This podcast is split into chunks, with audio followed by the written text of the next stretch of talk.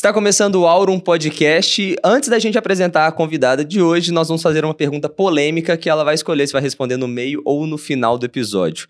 Mari, você trocou de nicho, né? Você falava sobre LGPD e começou a falar de lançamentos, marketing de, de digital. Você fez isso só por dinheiro? Eis a questão. Eis a questão. Fala aí, Penone. Pessoal, estamos começando o Aurum Podcast. Hoje estamos aqui com ela, Mari de Toledo. Eu... Se apresente para o nosso público maravilhoso, até, até porque você é a primeira convidada. Você que está estreando esse projeto maravilhoso aqui, meu e do Stuart. Bom, que honra, né? Me senti o quê? Chique, fina, né? A honra é toda tá nossa. Quando a gente tiver no episódio, episódio 500, aí a gente vai... Vou poder falar, eu fui a primeira. Exato. Chupa mundo. é, bom, eu sou a Mari, eu sou uma ex-advogada, posso dizer que sou uma advogada aposentada, né? Aos meus 29 anos. Olha só. É, hoje eu trabalho exclusivamente com marketing digital, a gente tem uma empresa de educação online toda com produtos digitais, todos voltados para empreendedorismo e educação. Legal. Perfeito. Maravilhoso. E como que tudo começou, né? É, lá atrás você falou que você era uma advogada, que já está aposentada, você Sim. fez direito. Por que, que você fez direito? Conta um pouquinho da tá. história pra gente. Vamos lá, eu decidi fazer direito nos 45 do segundo tempo. Eu queria fazer educação física na escola. E resolvi fazer direito porque a gente tinha uma Olimpíadas na escola, sabe? E eu e o Léo, meu marido, a gente era líder de equipe. E aí uhum. um dia eu me peguei, eu sempre fui muito estratégica, eu sou uma pessoa extremamente estratégica. E a gente ia para as aulas de do futebol à noite dos meninos ficar analisando, tipo, aquele menino é bom, aquele menino é ruim, aquele menino é bom, aquele menino é ruim. é tipo assim, quem eu vou escolher, quem eu não vou escolher. E aí eu via o pessoal, né, os professores de educação física dando aula e eu falei, cara, não quero fazer isso da minha vida, vou mudar. Vou fazer o quê? Uhum. Fazer direito, né? Meus pais ficaram bem mais felizes porque tem todo um status, né, é. no direito e tudo mais. Fiz direito com a intenção também de ajudar pessoas. Eu entrei lá querendo ajudar pessoas, só que eu não tinha o pedigree, sabe? A família que tem um advogado. Uhum. Não tinha ninguém, eu não sabia nada. Era a primeira da família. Era a primeira da família, entendeu? O orgulho do meu avô, o sonho do meu avô era ter alguém na área, alguém da família que tivesse feito direito. Só que eu nunca me encontrei, sabe aquela coisa assim, primeiro período, ah, não, não gostei de nada, tá tudo bem, primeiro uhum. período. Só que cheguei no oitavo período, assim, né? Porra, tô no oitavo período. Pode falar palavrão? Pode, à vontade. vontade. desculpa. Liberado. É, é bom a gente Ainda pediu desculpa ainda pra ser mais educada ainda. Aí eu falei, cara, não, nunca me encaixei em nada, mas eu via que eu gostava muito de empreendedorismo, de certa forma. Então, de empreendedorismo, direito empresarial, fui por essa linha. Uhum. É, saindo da faculdade, eu falei: quero trabalhar num escritório renomado, quero trabalhar com fusões e aquisições, quero trabalhar com coisas que deem dinheiro no direito, que te dão um certo status maior. É, e aí, criei um projeto, um plano para conseguir uma vaga num escritório legal, bem remunerada. E eu consegui. Depois uhum. do primeiro ano de formada ali, eu consegui essa vaga que eu tanto queria, que tanto eu me preparei para é, ocupá-la. E aí, eu achei que eu ia estar tá feliz, né? E aí foi quando o mundo começou a cair. Eu estava ganhando melhor do que todos os meus amigos da faculdade, eu estava num escritório reconhecido e eu estava extremamente infeliz. Uhum. E assim, eu não vi espaço para crescimento e as pessoas falavam assim: ah, o que, que você quer ser daqui a cinco anos? Eu olhava para minha chefe e eu falava: cara, eu não quero ser minha chefe. Eu não quero ser minha chefe. Tá vendo era... aquela pessoa ali, então? Não é, eu não ser. quero ser ela. E era o máximo que eu podia chegar, sabe? Aquela ideia uhum. do tipo assim, aquilo ali ou, ou nada. E aí foi um momento que eu entrei, que eu entrei numa frustração muito grande, fiquei muito frustrada. Cogitei a fazer concurso público, coisa que eu nunca pensei na minha vida em fazer. Uhum. Foi quando eu vi uma propaganda da Anitta. Eu sou muito fã da Anitta, muito fã da Anitta, é, como empresária, como mulher, como artista. E aí eu nem tinha Instagram, não gostava de rede social, achava que Instagram era coisa de gente desocupada, que a vida é chata e que tem que ficar vendo a vida dos outros, porque a sua é muito chata. Olha, olha isso, pagando língua, sabe? Aquela coisa assim. E aí eu vi uma propaganda da Anitta falando que ela ia palestrar num evento chamado Fire Festival. E aí eu falei com o Léo, falei, cara, eu quero ir nesse evento e tal, a Anitta vai palestrar, eu tô aqui toda cagada, toda frustrada. Eu preciso, eu tava sedenta por inspiração, sabe aquela coisa, tipo, eu preciso ouvir uhum. pessoas para me inspirar, porque uhum. eu tava num fundo do, de um poço mesmo, assim. E aí a gente acabou conseguindo comprar o ingresso para ir. E na hora que a gente chegou lá, era um outro mundo. Era um mundo que a gente nunca imaginava ver, conhecer, pessoas fazendo muito dinheiro, é, trabalhando de casa, tendo liberdade, é, impactando positivamente a vida das pessoas, vivendo de educação, vivendo de empreendedorismo e, sabe, feliz, construindo uhum. um legado e ainda ganhando muito, mas era muito dinheiro com isso. E as pessoas chegavam pra gente e falavam assim: qual que é o seu produto? E a gente falava: então, eu vim aqui ver a Anitta. Eu não tenho um produto, eu não sei do que, que vocês estão falando. O pessoal falava lead, CPL. E eu ficava: meu Deus do céu, o que, que é isso? Tráfego pago. Isso era que e Fire Festival também é muito nome, tipo, de festa de eletrônica. Aquelas é, festas. É, um negócio de. Era muito doido. Foi em 2018. 2018. 2018. E aí eu lembro que a primeira palestra foi do Mário Vergara. Uhum. E era tipo assim, o cara de moletom que mora lá com os gatos, a família. E o cara fatura milhões vendendo curso de inglês. Eu falei, você tá me zoando. E o cara é esquisito, assim, ele não é aquela pessoa que você olha e fala carismático, uhum. tal. Ele é diferente, é. assim. É. E na, no final da palestra dele eu tava chorando. Eu estava A palestra dele você tava chorando? Eu estava chorando. Mas porque você estava se identificando com a história dele, você falou, meu Deus, eu quero isso para minha vida, ou porque a história dele era muito emocionante, ou uma mistura disso tudo? Foi uma mistura disso tudo, porque ele falava dos, das cinco coisas, ou quatro coisas, sei lá, que fizeram ele ser o número um da Hotmart. Uhum. E a última coisa era o porquê. E era a família dele. Ele falou que ele escolheu trabalhar de uma forma onde ele pudesse dar o melhor para a família dele em todos os quesitos, inclusive presença, de estar presente. Sim. E aí, naquele momento, eu falei, cara, eu, eu não tenho porquê hoje em nada do que eu faço. Eu odeio a segunda-feira, eu amo a sexta-feira, domingo à noite meu coração palpita. Eu odeio o lugar que eu trabalho, eu odeio as pessoas que trabalham comigo. Desculpa se tem alguém dessa época assistindo, mas é verdade. É, mas, e, e assim... É, todo mundo tá assistindo, né? O pessoal lá felizão, falando, nossa, a Mari vai fazer um podcast, vamos ver, ela tá super bem. Não, não, ela tava falando mal de todo mundo, todo mundo chorando. Desculpa. Mas aí eu falei, cara, eu não tenho propósito nenhum na minha vida, eu não... Sabe, eu, eu uhum. virei uma profissional que eu nunca quis ser. Eu sempre quis ser uma boa profissional, ser boa naquilo que eu estava fazendo. E eu era, sabe, fiquei, virei uma pessoa mediana. E a, aquele momento aquilo ficou presente para mim. E aí, naquele momento, é, naquele evento, né? Eu lembro direitinho um dos dias do evento, foi no dia do meu aniversário. E a gente saiu do evento e foi comer no Guaja, né? Uhum. Que, tinha aqui em BH. Ainda tem, ainda. Ainda tem, tem, Que tinha fechado, agora abriu de novo. O Guaja é ali no, na Afonso Pena, né? É. Oh, maravilhoso, lá pra fazer uma reuniãozinha. É, propaganda de é graça pra lá. Propaganda é. de graça pro Paga Patrocine, Guaja, paga patrocine. Nós, paga nós. Cadê, o, podcast, cadê a grana? Podcast no Guaja. Aí, aí, eu e o Léo, a gente sentou um na frente do outro, assim, igual tô aqui com vocês, a gente olhava um pra cá do outro, assim, velho, o que, que a gente tá fazendo da nossa vida? A gente tá vivendo uma vida de merda. E como é que era a situação do Léo naquele momento? Ele era estagiário no Banco Inter. Naquela época, Sim. ele ganhava mais do que muitos advogados recém-formados, né? É, ele tinha um excelente salário para um estagiário, mas era aquela coisa. Ele não... A gente não tinha uma vida boa e nem uma perspectiva de ter uma vida boa, que eu acho que é o pior, sabe? Uhum. Não é aquela coisa, tipo, eu tô aqui, mas eu vou chegar ali. Não, era eu tô aqui eu não sei onde que eu vou chegar e eu não tô feliz nem de trilhar a jornada para chegar nesse possível lugar. Que sabe? muitas vezes é uma jornada longa também, né? Sim. Você vai chegar onde está querendo com 40, 50 anos, muitas vezes, pensando em remuneração, Exatamente. num cargo mais e relevante. Principalmente no direito. No direito, tem todo um formalismo de que você só vai ser rico e bem-sucedido quando você tiver cabelo branco, seu próprio escritório, você tiver não sei quantos mestrados, não sei quantos doutorados, PhD, não sei falar não sei quantas línguas. E tipo assim, isso era muito distante. E aquela realidade do Fire me mostrou uma outra coisa. Me mostrou uma quebra de padrões. Eu nunca gostei dos padrões que o direito me colocava. Uhum. E eu percebi que eu não precisava viver dentro daqueles padrões.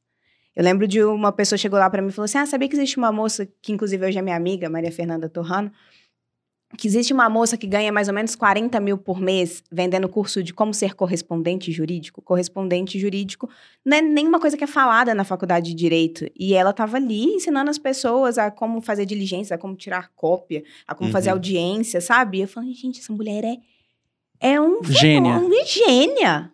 E detalhe, né? É, ela pega um gargalo ali das pessoas que não passam na prova da OAB. Então você não é nada, né? Você não é estudante de direito, você não é advogado, você é o quê? E ela pega essa galera. E aí eu comecei a pensar, cara, olha isso, olha que mercado maravilhoso que existe dentro de um mundo que sequer eu conhecia. Uhum. E aí, a partir daquele momento, a gente começou a pensar em criar um produto digital. Só que aí veio o problema. Que produto? Quem vai criar? Eu Uhum. ou o Léo? Quem que vai ser o especialista, né? Uhum. É, nenhum dos dois tem Instagram. A gente não tinha Instagram, né? Nenhum dos dois tem Instagram. Nenhum dos dois gosta muito de falar. Porque eu sou tímida, o Léo é mais tímido ainda. É, e aí a gente ficou nesse impasse e acabou comprando uma masterclass do Érico Rocha. Que Uhum. ele apareceu lá no evento. Masterclass é tipo um evento. Um evento, era um evento de um dia que o Érico ia nas cidades e ele lançava fórmula de lançamento ah, no final. Sim, eu Era já um fui num desses. Eu presencial. fui em 2018. Talvez a gente tenha até ido A gente no mesmo. foi no mesmo. Foi é um no mesmo. foi lá no... No Expo Minas. É, no Expo Minas. A gente foi Então a nesse. gente teve a virada de chave junto, porque o, o evento que me apresentou o marketing digital, no seu caso foi o Fire, Sim. mas o meu foi o Masterclass Day do, do Érico Rocha. E você comprou a fórmula lá? Não, eu não comprei. E, e- esse foi o negócio. A gente foi falando que não ia comprar a fórmula. Eu nem sabia o que, que ele vendia, pra você ter noção. Você não sabia. Eu via ele falando na, nos anúncios do Instagram, Aham. falando sobre ganhar dinheiro. Aí eu falei assim, pô, interessante, eu trabalho com internet, ele fala de ganhar dinheiro com a internet, eu tô fazendo meus vídeos no YouTube, não tô ganhando dinheiro, então eu vou Uhum. lá ver o que, que ele faz. Aí ele começou a falar de lançamento, de gatilho mental, tudo aquilo era muito, mas assim, muito novo pra mim. Então foi uma virada de chave na minha cabeça absurda, mas eu não imaginava que no final ele ia fazer o lançamento lá do, do Fórmula, Do Fórmula. que foi no caso que você chegou no final. A gente e- imaginava que ele ia vender, porque a gente conheceu ele no Fire. Só que aí o que, que aconteceu? A gente foi lá, sabendo que a gente não tinha dinheiro pra comprar. Custava 7 mil reais. Nós dois éramos dois quebrados naquela época. E aí, a gente, não, a gente não tem 7 mil reais pra pegar e falar, toma, num curso online. Não me imaginava pagar 7 mil reais no curso online. E aí a gente foi, só que no final, você tá louco pra comprar. Você tá maluco pra comprar aquele negócio. E aí eu ficava pensando assim, Léo, mas e se a gente pedir o cartão de crédito do seu pai emprestado? Ele, mas eu não vou pedir o cartão do meu pai pra comprar um curso online. Eu falava, pai, compra um curso aqui de marketing digital. Ele vai dizer o telefone na minha cara. E eu fiquei pensando, não, não é possível, a gente vai dar um jeito de comprar, a gente vai dar um jeito de comprar. E eu sou uma pessoa que quando eu cismo com uma coisa, eu cismo. Enquanto eu não consigo, eu não sossego. Uhum. Aí eu já tava assim, não, não é possível que a gente vai sair daqui sem comprar. Tinha acabado. O Léo falou, tá, vou no banheiro. Desceu, foi no banheiro. E eu parei na frente do lugar onde vendia, né, o forno. Aham. E eu parei na frente do lugar assim e fiquei, não é possível que eu vou sair daqui sem comprar esse negócio, não é possível. E aí foi uma senhorinha lá perguntar assim: ah, como é que pode pagar? E o cara, ah, cartão de crédito, cartão de débito, transferência, cheque. Na hora que o cara falou cheque, eu empurrei a senhorinha. Falei, senhora, me dá licença aqui, por favor. Que, que, que o senhor falou? Cheque? Aí ele é, eu falei, pode parcelar no cheque? Ele pode, das 12 vezes. Aí eu olhei pro relógio, era tipo 9h25 da noite. O Léo saiu do banheiro, eu falei, moço, você vai o seguinte, o senhor vai esperar, porque eu vou ali tirar o cheque eu vou voltar. Aí ele, eu- até que hora você fica aqui? Ele falou assim, "Ah, até a última pessoa ir embora. Tinha 12 pessoas, assim, jogadas no Expo Minas. Eu falei, você vai me esperar voltar. Ele falou, mas você não vai conseguir tirar cheque essa hora, os bancos estão fechados. Eu falei, se for pra eu comprar esse negócio, eu vou conseguir. Sai- Aí o Léo saiu, eu falei, a gente vai comprar o Fórmula. Ele falou, como assim? Eu falei, no caminho eu te falo, só corre. Saímos correndo, entramos num táxi, descemos a Avenida Amazonas ali, Nossa. até o Bradesco. Entramos no Bradesco, eu falei, vou conseguir, vou conseguir. Na hora que eu apertei lá pra tirar o cheque, caixa eletrônico fechado, porque já era nove, mais de nove e meia da noite. Então, por questões de segurança, ele, Ele ainda tinha dado uma fechado. promoção lá pro pessoal que comprasse É, no ganhava dia, né? um tanto de coisa. E eu falei, eu quero essas coisas que ganha, lembro porque ganhava que mil reais de página. desconto, alguma É, coisa assim. tinha, um- tinha um tanto de rolê lá e eu falei, não, eu quero comprar esse negócio. Não deu certo. O Bradesco não emitiu a- os, os folhas de cheque. Eu falei, velho, não é possível. Eu tô sentindo que esse negócio vai dar certo. Eu olhei pra frente, um Itaú. Aí eu falei, ah, eu tenho conta no Itaú. Vamos lá, atravessamos a rua, apertei lá, folha de cheque. Se for pra ser, vai ser. 10 folhas de cheque disponíveis. Tiramos as folhas de cheque, voltamos, entramos dentro do táxi. Aí chegamos no Expo Minas, falei com o, táxi- com o Léo, paga o táxi que eu vou descendo. Eu, eu usava uma sandália de salto Anabela, que é um trem pra virar o pé, que vocês não têm Maravilha. noção. Assim, anda, você vira o pé. Excelente pra correr. Sabe aquela rampa do Expo Minas? Sai correndo, descendo aquela rampa. Cheguei lá com os cheques na mão, gritando: Eu voltei, eu voltei. E os caras, tipo, é, e tal. Compramos o Fórmula.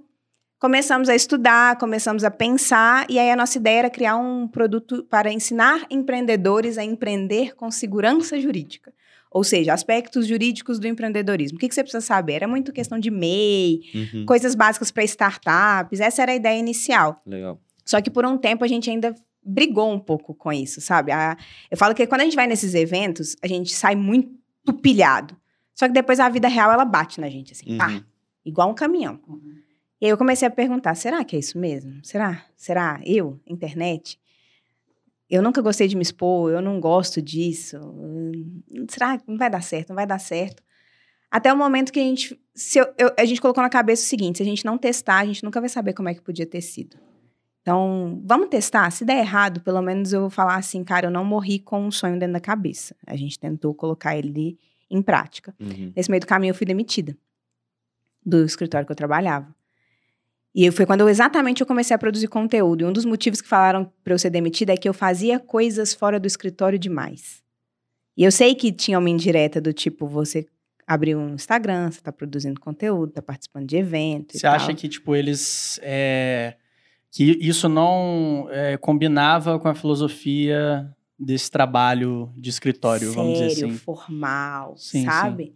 O direito é assim. E, E de- até hoje tem um pouco de, de, prenco- de preconceito, assim, né? um pouco, De advogado que não pode estar no Instagram e tal. fazendo pouco. Reels, TikTok. Nossa, um um pouco não, É muito. demais, né? Muito. Naquela época, então. Na- é, a- início ali de 2019 era pior ainda. Mas assim, ainda é muito. O direito ainda é uma área muito fechada para o novo. uhum. E os advogados que estão se libertando disso, eles estão tendo muito destaque e muita rem- boa remuneração, mas que tem que aguentar as pedradas, que É. foi o que eu vivi por muito tempo, entendeu? Assim, é, Aquela quebra de paradigma, né? quebra de paradigma e de padrão. E, e sabe o que é o mais legal? Eu tinha muito medo disso, porque eu sou uma pessoa informal. Eu não gosto da formalidade do direito. Uhum. Eu, quando eu entrei na internet, para mim, eu quero mais importava que as pessoas me entendessem. Então, eu vou falar da forma mais simples possível para que as pessoas me entendam. Porque para mim, a pessoa inteligente não é aquela que fala difícil, é aquela que fala de um jeito que a outra pessoa entende, aprende e consegue aplicar. Exato. Isso concordo. faz uma pessoa inteligente. E a média, assim, de- dos advogados do direito, não tem nada disso, né? Não, Você pega. data vênia é excelência. Porque, né, é, é- é todo É, um negócio. Parece que tá em grego. Não, eu vou ler contrato às vezes, que eu É, falo, meu amigo. triste, dá isso vontade de chorar. Não tem como não. Exatamente. Eu falo que o direito tinha que ser feito para o cliente, porque no final das contas a gente está falando para quem? Para o leigo. Só que o direito ele é feito para que outros advogados e juízes entendam. O- E aqui, direito eu é vi, todo uma, errado. eu vi uma, uma matéria uma vez que falava que vai chegar um- uma certa fase que a tecnologia vai substituir o papel do advogado. Você acha que isso realmente pode acontecer? Eu acho que do advogado que trabalha é igual um robô. Eu, eu falo isso até tem um, um bastante tempo. Eu falo que o robô vai é, substituir o advogado que trabalha igual um robô. Então, existem vários tipos de escritório que você não precisa ter conhecimento jurídico, não. Você tem que saber ler, escrever, sabe fazer Ctrl-V, Ctrl-C, Ctrl-V, e é isso. O, o advogado estratégico, aquela pessoa que pensa de forma estratégica no negócio do cliente, isso ele nunca será substituído. Agora, a pessoa que simplesmente vive de modelo, de copiar, de colar, que não consegue ter uma um posicionamento estratégico dentro do mercado do cliente dele, essa pessoa vai ser facilmente substituída. Porque em breve robôs vão fa- fazer uma É, petição, tá rolando, qualquer um né? faz. Já tá rolando. Fazer uma petição, qualquer um faz, de sair pegando, por exemplo, jurisprudência, essas coisas, mas pensar com uma cabeça mais estratégica, isso não. Acho que isso em qualquer profissão. É, qualquer profissão, pessoa que pensa fora da curva, ela não consegue ser substituída. Não sei que um dia É. consigam programar um robô perfeito ali que Exatamente. pensa, é, consegue pensar fora da caixa, fora do, do, do racional, vamos dizer assim. Exato. Exatamente. Aí, quando eu saí do escritório, né, fui demitida, um amigo meu me chamou para ser sócia dele. Só que eu nunca tinha vivido sem salário, né? Esse é um negócio que. Eu nunca me vi empreendedora. Eu sempre me vi na segurança. Eu, eu sempre achei que o meu valor principal era segurança. Até eu começar a empreender e descobrir que a, a liberdade do empreendedorismo, ela me dá segurança. Uhum. Ela me dá segurança de poder fazer as coisas que eu quero fazer da forma como eu buscar fazer. Só que eu achava que segurança para mim era ter salário. Era isso. Então foi a primeira vez que eu me vi sem salário. E aí quando eu comecei a trabalhar com o Daniel, que foi uma pessoa extremamente importante na minha jornada, eu sou extremamente grata a ele. É, eu acho que sem ele a gente não não estaria aqui, porque até o meu primeiro curso de LGPD foi ele que pagou pra gente poder fazer, para poder aprender. E aí eu falei com ele que eu queria trabalhar com essa tal dessa Lei Geral de Proteção de Dados. Porque eu falei da LGPD no escritório que eu trabalhava e ninguém me deu moral. Eu falava, gente, esse negócio vai ter mercado, esse negócio vai ser bom. Só que ninguém me escutou, porque era uma coisa muito incerta, muito nova. Aquela época a lei nem tinha entrado em vigor. E o Dani comprou a ideia. E a gente começou a trabalhar no offline com a LGPD. Uhum. E aí foi um dia que me deu um estralo. Eu cheguei em casa, falei com o Léo, falei: o produto não é empreendedorismo jurídico para empreendedores, isso nunca vai dar tração. O negócio é Lei Geral de Proteção de Dados. Só que a gente começou primeiro tentando falar de LGPD para empreendedores. Então, empreendedores entenderem o que era LGPD e aplicar o próprio negócio. E depois eu percebi que não era essa a veia. A veia era eu ensinar pessoas a fazer o que a gente fazia, que era ganhar dinheiro fazendo consultoria em proteção de dados. E aí foi quando eu encontrei a veia da minha persona ideal, que eram outros advogados e qualquer pessoa que quisesse trabalhar com a lei, tanto que eu tinha muitos alunos da área de TI, tinha alunos da área de contabilidade, administração. Não era a maioria, a maioria era jurídico, era 70% ali uhum. de advogados ou bacharéis em direito, mas de pessoas que queriam ganhar dinheiro com a LGPD. Aí quando a gente encontrou essa veia, o negócio começou a decolar e a gente começou muito pequenininho. Eu criei o meu Instagram para isso, né? Eu não era uma pessoa que tinha um perfil pessoal e, e migrou para o perfil profissional. Eu sempre eu fui a pessoa que criou o Instagram com aquela intencionalidade. Uhum. E a gente fez o nosso primeiro lançamento, eu tinha 600 seguidores. 600 seguidores. E a gente vendeu oito. E aquilo ali pra gente foi maravilhoso. Quando eu vendi, eu fiz. E era um produto de ticket alto? Era 797 reais. A primeira turma foi 797 reais, curso de LGPD, não colocamos nada em tráfego pago. Foi o teste, né? Eu falo que o primeiro lançamento é teste de tudo: teste uhum. de oferta, Sim. teste persona, teste do próprio especialista, teste da entrega. Então foi tudo um teste. E eu lembro, tinha 20 pessoas na minha, na minha live de lançamento. Baita conversão. e Pô, a gente vendeu. Quase 50%. É, e a gente vendeu oito e eu fiquei felizona, assim. E, e, hoje eu vejo algumas pessoas reclamando, falando assim, ai, ah, fiz meu lançamento, tinham 20 pessoas. Cara, se não fossem aquelas 20 pessoas, eu nunca teria feito um lançamento com 3 mil pessoas. Mas você acha que, tipo assim, por exemplo, é, você estava fazendo um lançamento de LGPD, uma pessoa, é, para ela estar assistindo algo relacionado à LGPD, ela provavelmente já chega com a intenção de que, pô, tô precisando disso, quero uma solução, estou disposto a comprar um uhum. produto se ela, se ela oferecer no final.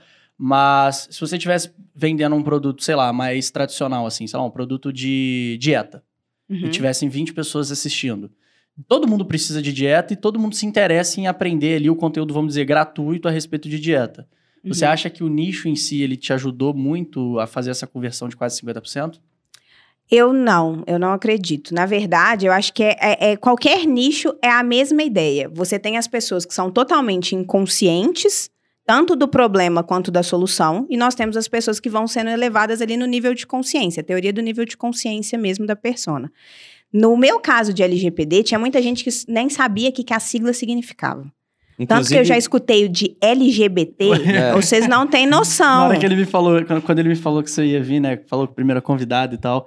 Aí ele falou, ah, ela, ela era do nicho de LGPD e depois ela foi pro marketing digital. Eu falei, mas como é que a pessoa sai de LGBT e vai pra marketing digital? Mas é. Tipo...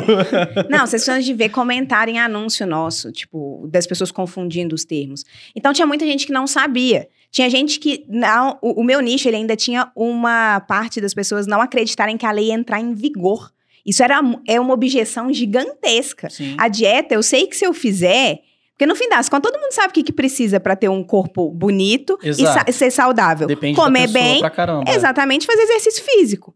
Agora, a LGPD não dependia de mim. Eu de qualquer pessoa que estivesse assistindo. Dependia da lei. Dependia do governo. Uhum. Tanto que em 2020, é, no nosso lançamento, que foi o nosso primeiro seis dígitos, a minha sorte foi ter batido o pé para fazer um lançamento ao vivo.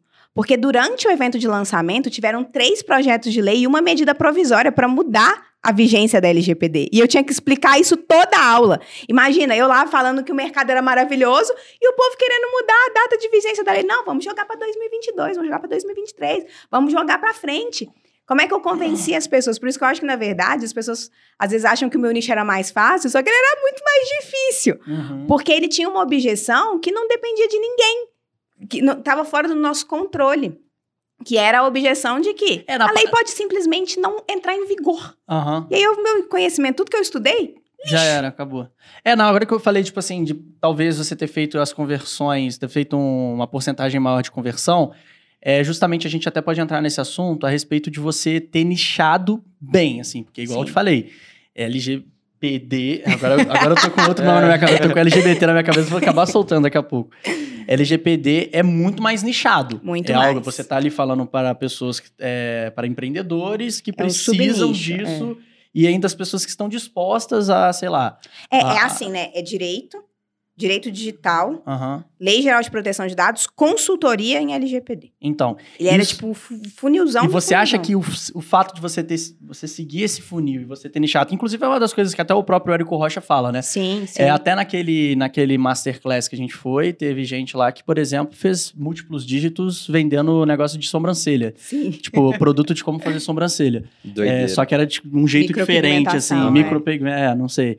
Mas era algo de que eu nunca tinha ouvido falar na minha vida e a pessoa vendeu. E eu ficava tipo, como é que uma pessoa faz seis, é, seis dígitos vendendo algo relacionado a, Sim. a fazer micropigmentação é, sobrancelha? Então, você escolheu um nicho que tipo, é, é super nichado. Sim. Isso provavelmente te ajuda. É, é, é mais ou menos essa pergunta que eu tinha feito. Você acha que isso te ajudou na, na questão da conversão? Sim, é, o público que chegava era um público muito específico. Então, sim, a ter, ter clareza do meu nicho é, é muito importante. clareza do produto, do que você Clareza, estava falando. exatamente. Porque às vezes você vê uma pessoa, sei lá, falando de dieta, falando Só de. que ela não sabe nem para quem que ela fala, qual que é a transformação que ela gera. Exato. Isso é muito importante. Exato, Não, perfeito. Exa é, é muito importante você saber exatamente qual o seu produto ele soluciona que problema, que dor. Você é a solução da- de qual dor da sua persona. Por exemplo, na própria LGPD, você tem diversas dores. Você tem a- o empreendedor que não tem condição de contratar um consultor que quer fazer sozinho.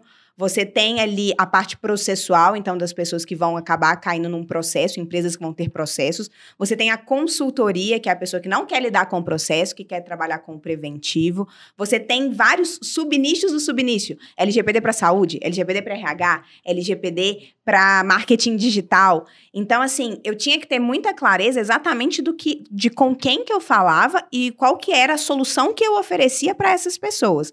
Essa clareza me ajudou muito, porque eu vejo muito hoje as pessoas querendo abraçar o mundo, porque não querem subnichar, porque tem medo. Quanto mais eu subnicho, mais pessoas eu perco. É, e esse, é- esse, inclusive, é o meu medo, tipo, com meus lançamentos. Eu tento, eu tento deixar o negócio mais, assim, o, o mais macro possível, para que todo mundo se identifique, todo mundo. Mas aí acaba que você não bate numa dor. Na hora que você bate em uma dor específica, você se conecta muito com aquelas pessoas. E foi isso que eu fiz. Tanto que no início eu ainda acho que a minha mensagem, por mais que a gente tenha tido uma conversão boa para um primeiro lançamento de 20 pessoas ao vivo e tudo, vendas, né? É, o que, que fez a gente conseguir escalar? Eu ter cada vez mais clareza da minha persona, do meu nicho, do meu diferencial. E é aquilo que a gente estava falando. Eu morria de medo, né, de ser informal. No- eu morria de medo é, das pessoas olharem e falarem assim: ah, ela não vai ser uma autoridade para mim, porque eu tô entrando no nicho de direito, onde a autoridade é medida pelo terno caro que você usa, pelo tempo de formação que você tem. E eu era. um- as pessoas me viam muito como uma menina, recém-formada, que trabalha com LGPD há um ano, mais ou menos, mas que tinha uma experiência, tinha uma bagagem, tinha resultado, mas que não. Que às vezes poderia sair do padrão do que as pessoas esperavam de uma professora. E, cara, esse foi total o meu diferencial. O fato de eu ser simples, de eu brincar, de eu falar besteira, Sim, sim. foi total o meu diferencial. Então, às vezes, a gente fica achando que uma coisa vai atrapalhar uma característica nossa, mas quando a gente coloca autenticidade naquilo ali que a gente faz e solta verdadeiramente quem você é, É impressionante como é que conecta, como é que comunica. Concordo. Eu levei muita, eu, eu ainda levo, né? Por mais que eu tenha saído do, do nicho, ainda tem muita gente é, que bate muito em mim, tentando diminuir o meu trabalho pela forma como eu me comunicava. Mas eu sempre tive muita clareza que foi isso que fez com que eu formasse mais de 3 mil alunos que hoje têm transformações reais nas vidas deles, porque talvez alguns deles não tiveram condição de pagar a melhor faculdade, não passaram numa federal. E aí são jogados no mercado de trabalho, onde as pessoas falam difícil, onde as, onde as pessoas esfregam na cara deles milhares de diplomas maravilhosos, que você precisa ter isso para ser bem sucedido, e essa pessoa cada vez cai num limbo de que ela se acha péssima. Aí chega uma pessoa que mostra para eles que aquilo que ele acha difícil é fácil, é tranquilo de fazer, que você consegue, você, desde que você se dedique, a pessoa começa a ter resultado e ela transforma a vida dela.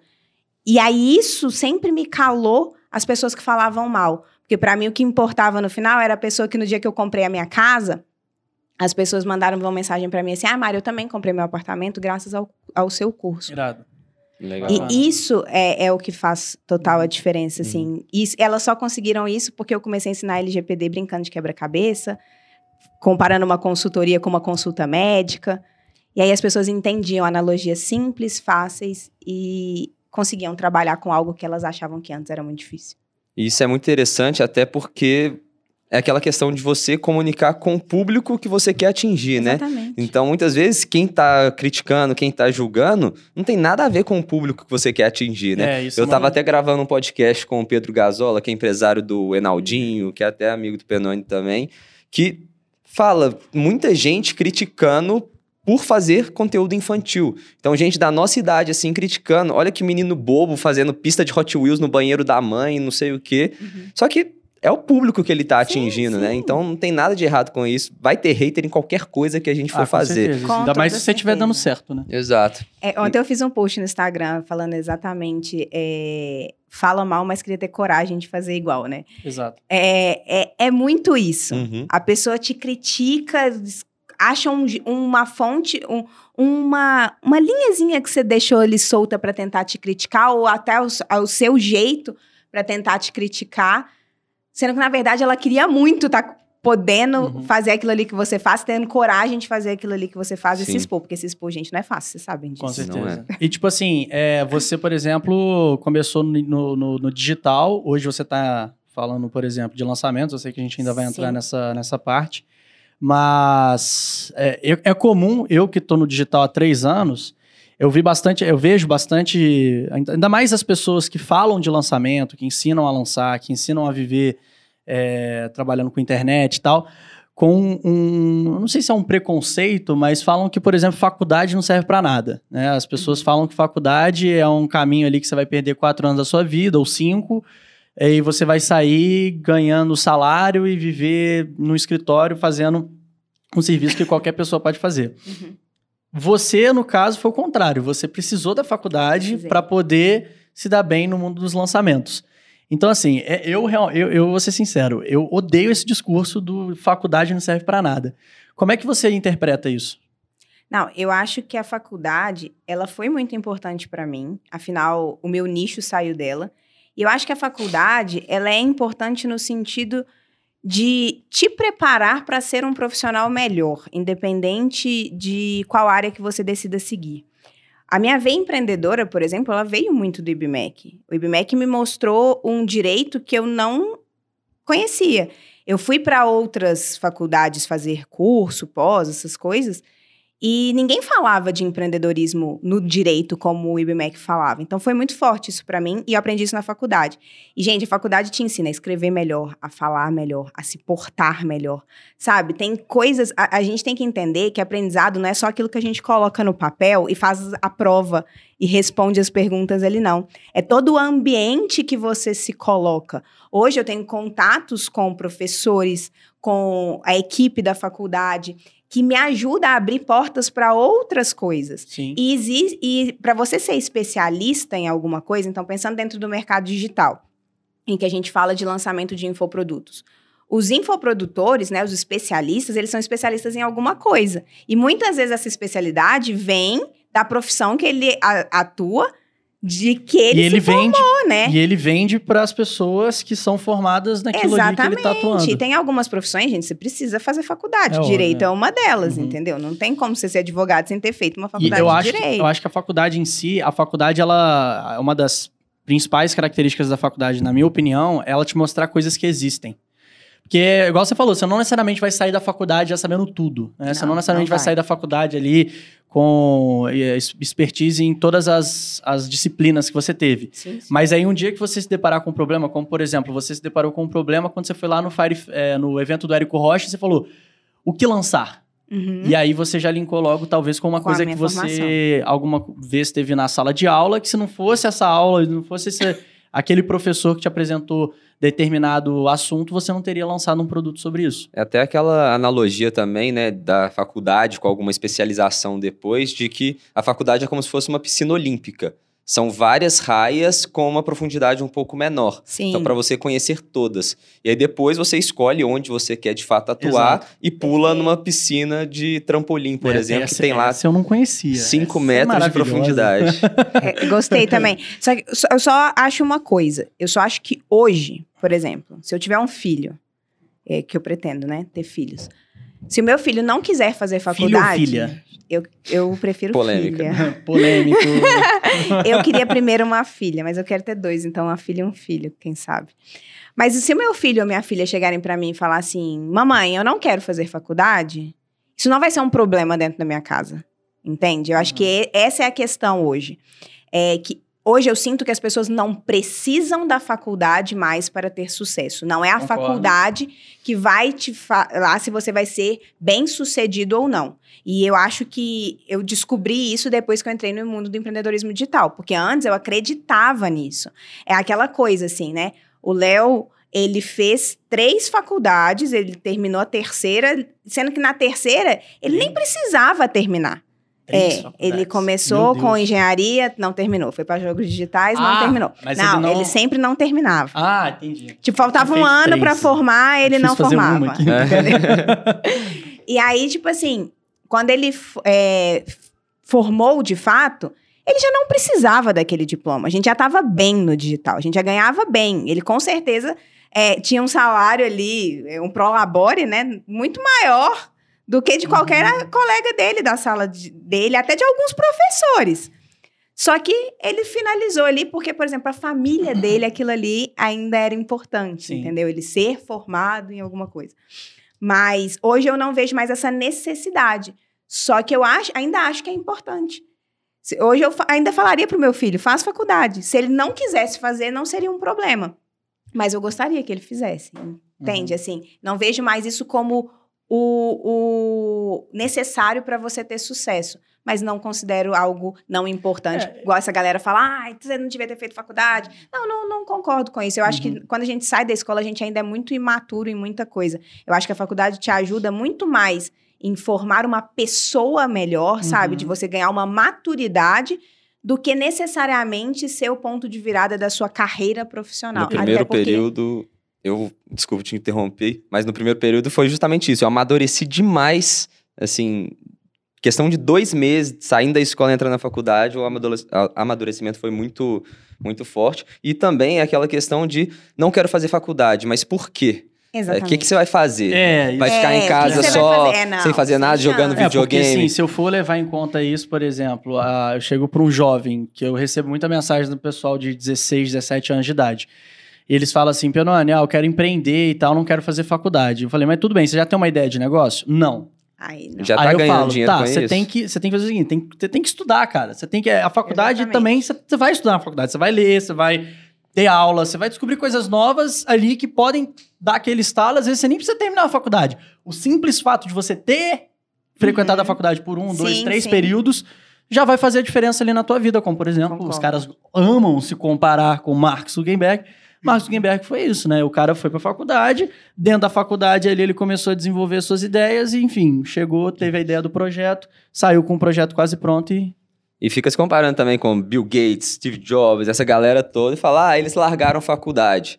mas qual faculdade que eles largaram? Então, É. se você não quer fazer faculdade porque eles não terminaram a faculdade, primeiro vai lá, sei lá, passa em Harvard e depois Exatamente. você larga Harvard. Grande Não Cortella vai- mandando essa pra nós. Exato.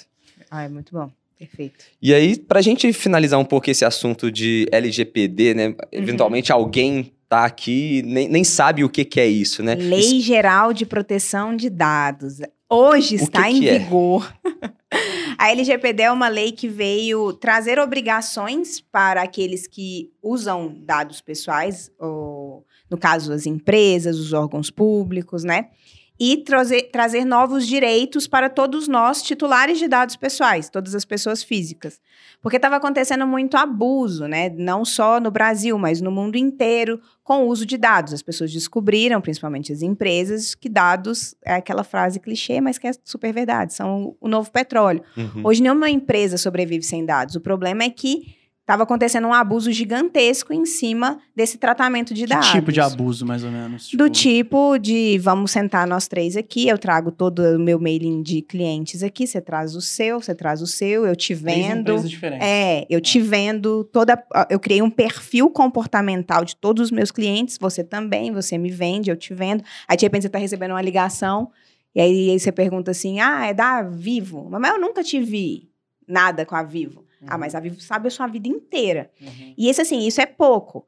É, eu indico todo mundo assistir um documentário que chama Privacidade Hackeada. Não sei se vocês já assistiram, tá na Hum, ouvi Netflix. falar já. É muito bom porque mostra o tanto que o, é, a- o uso indevido de dados pode levar a gente perder, inclusive, a democracia. É, esse documentário mostra que o Trump talvez não tenha sido eleito à toa.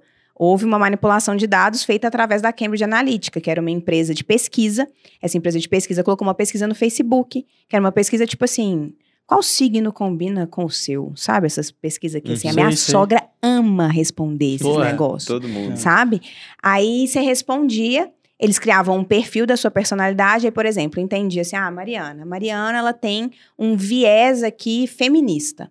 Então, eu vou pegar e eu vou mandar eh, publicidade para Mariana, coisas para Mariana, vou, vou bombardear a Mariana de coisas que mostrem que o Trump é super a favor dos direitos das mulheres e que a outra candidata, olha tudo que ela já fez contra as mulheres, para manipular o meu voto. Isso não sou eu que estou falando, tá, gente? Tem um documentário sobre isso.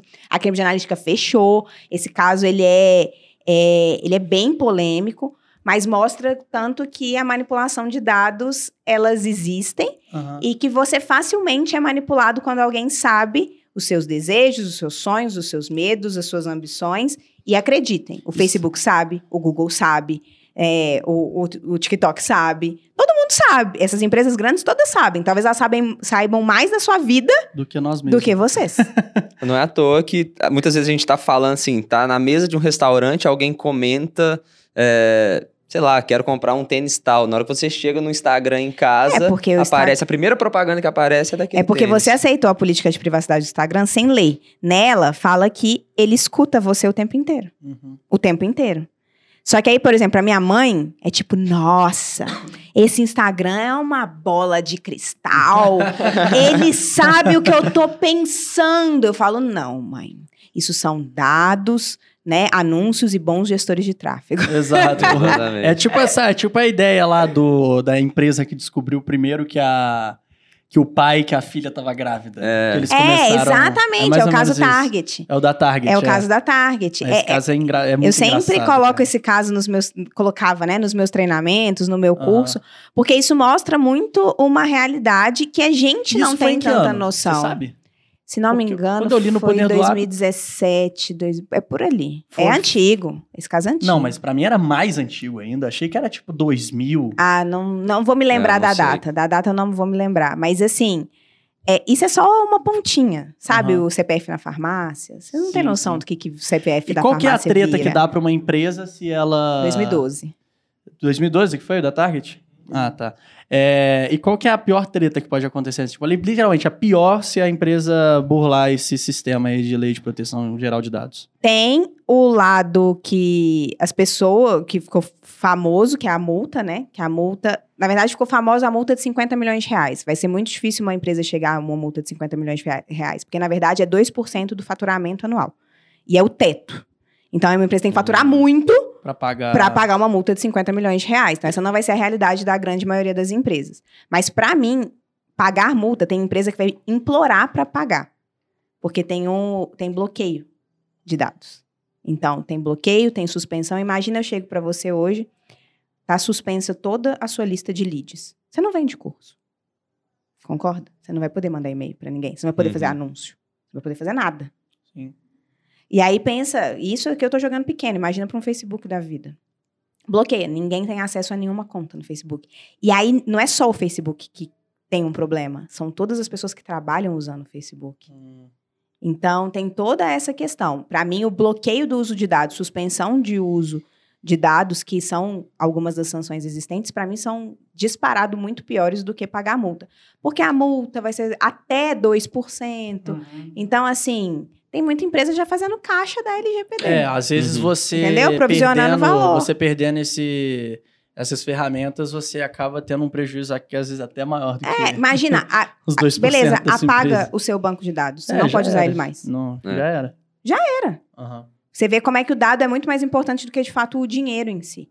Então, esse e é o... 2% essa é do nossa faturamento também. Se você tem um dado lá, às vezes um insight pode te aumentar 10% de suas vendas. É. Você vai perder Exatamente. 2%, fica ali no lucro de Exato. 8, né? Exatamente, exatamente. Então, a multa, pra mim, ela não chega nem perto. Eu vejo empresas que já foram multadas e que não- continuam fazendo E É. aí você lançou esse produto, né? De LGPD.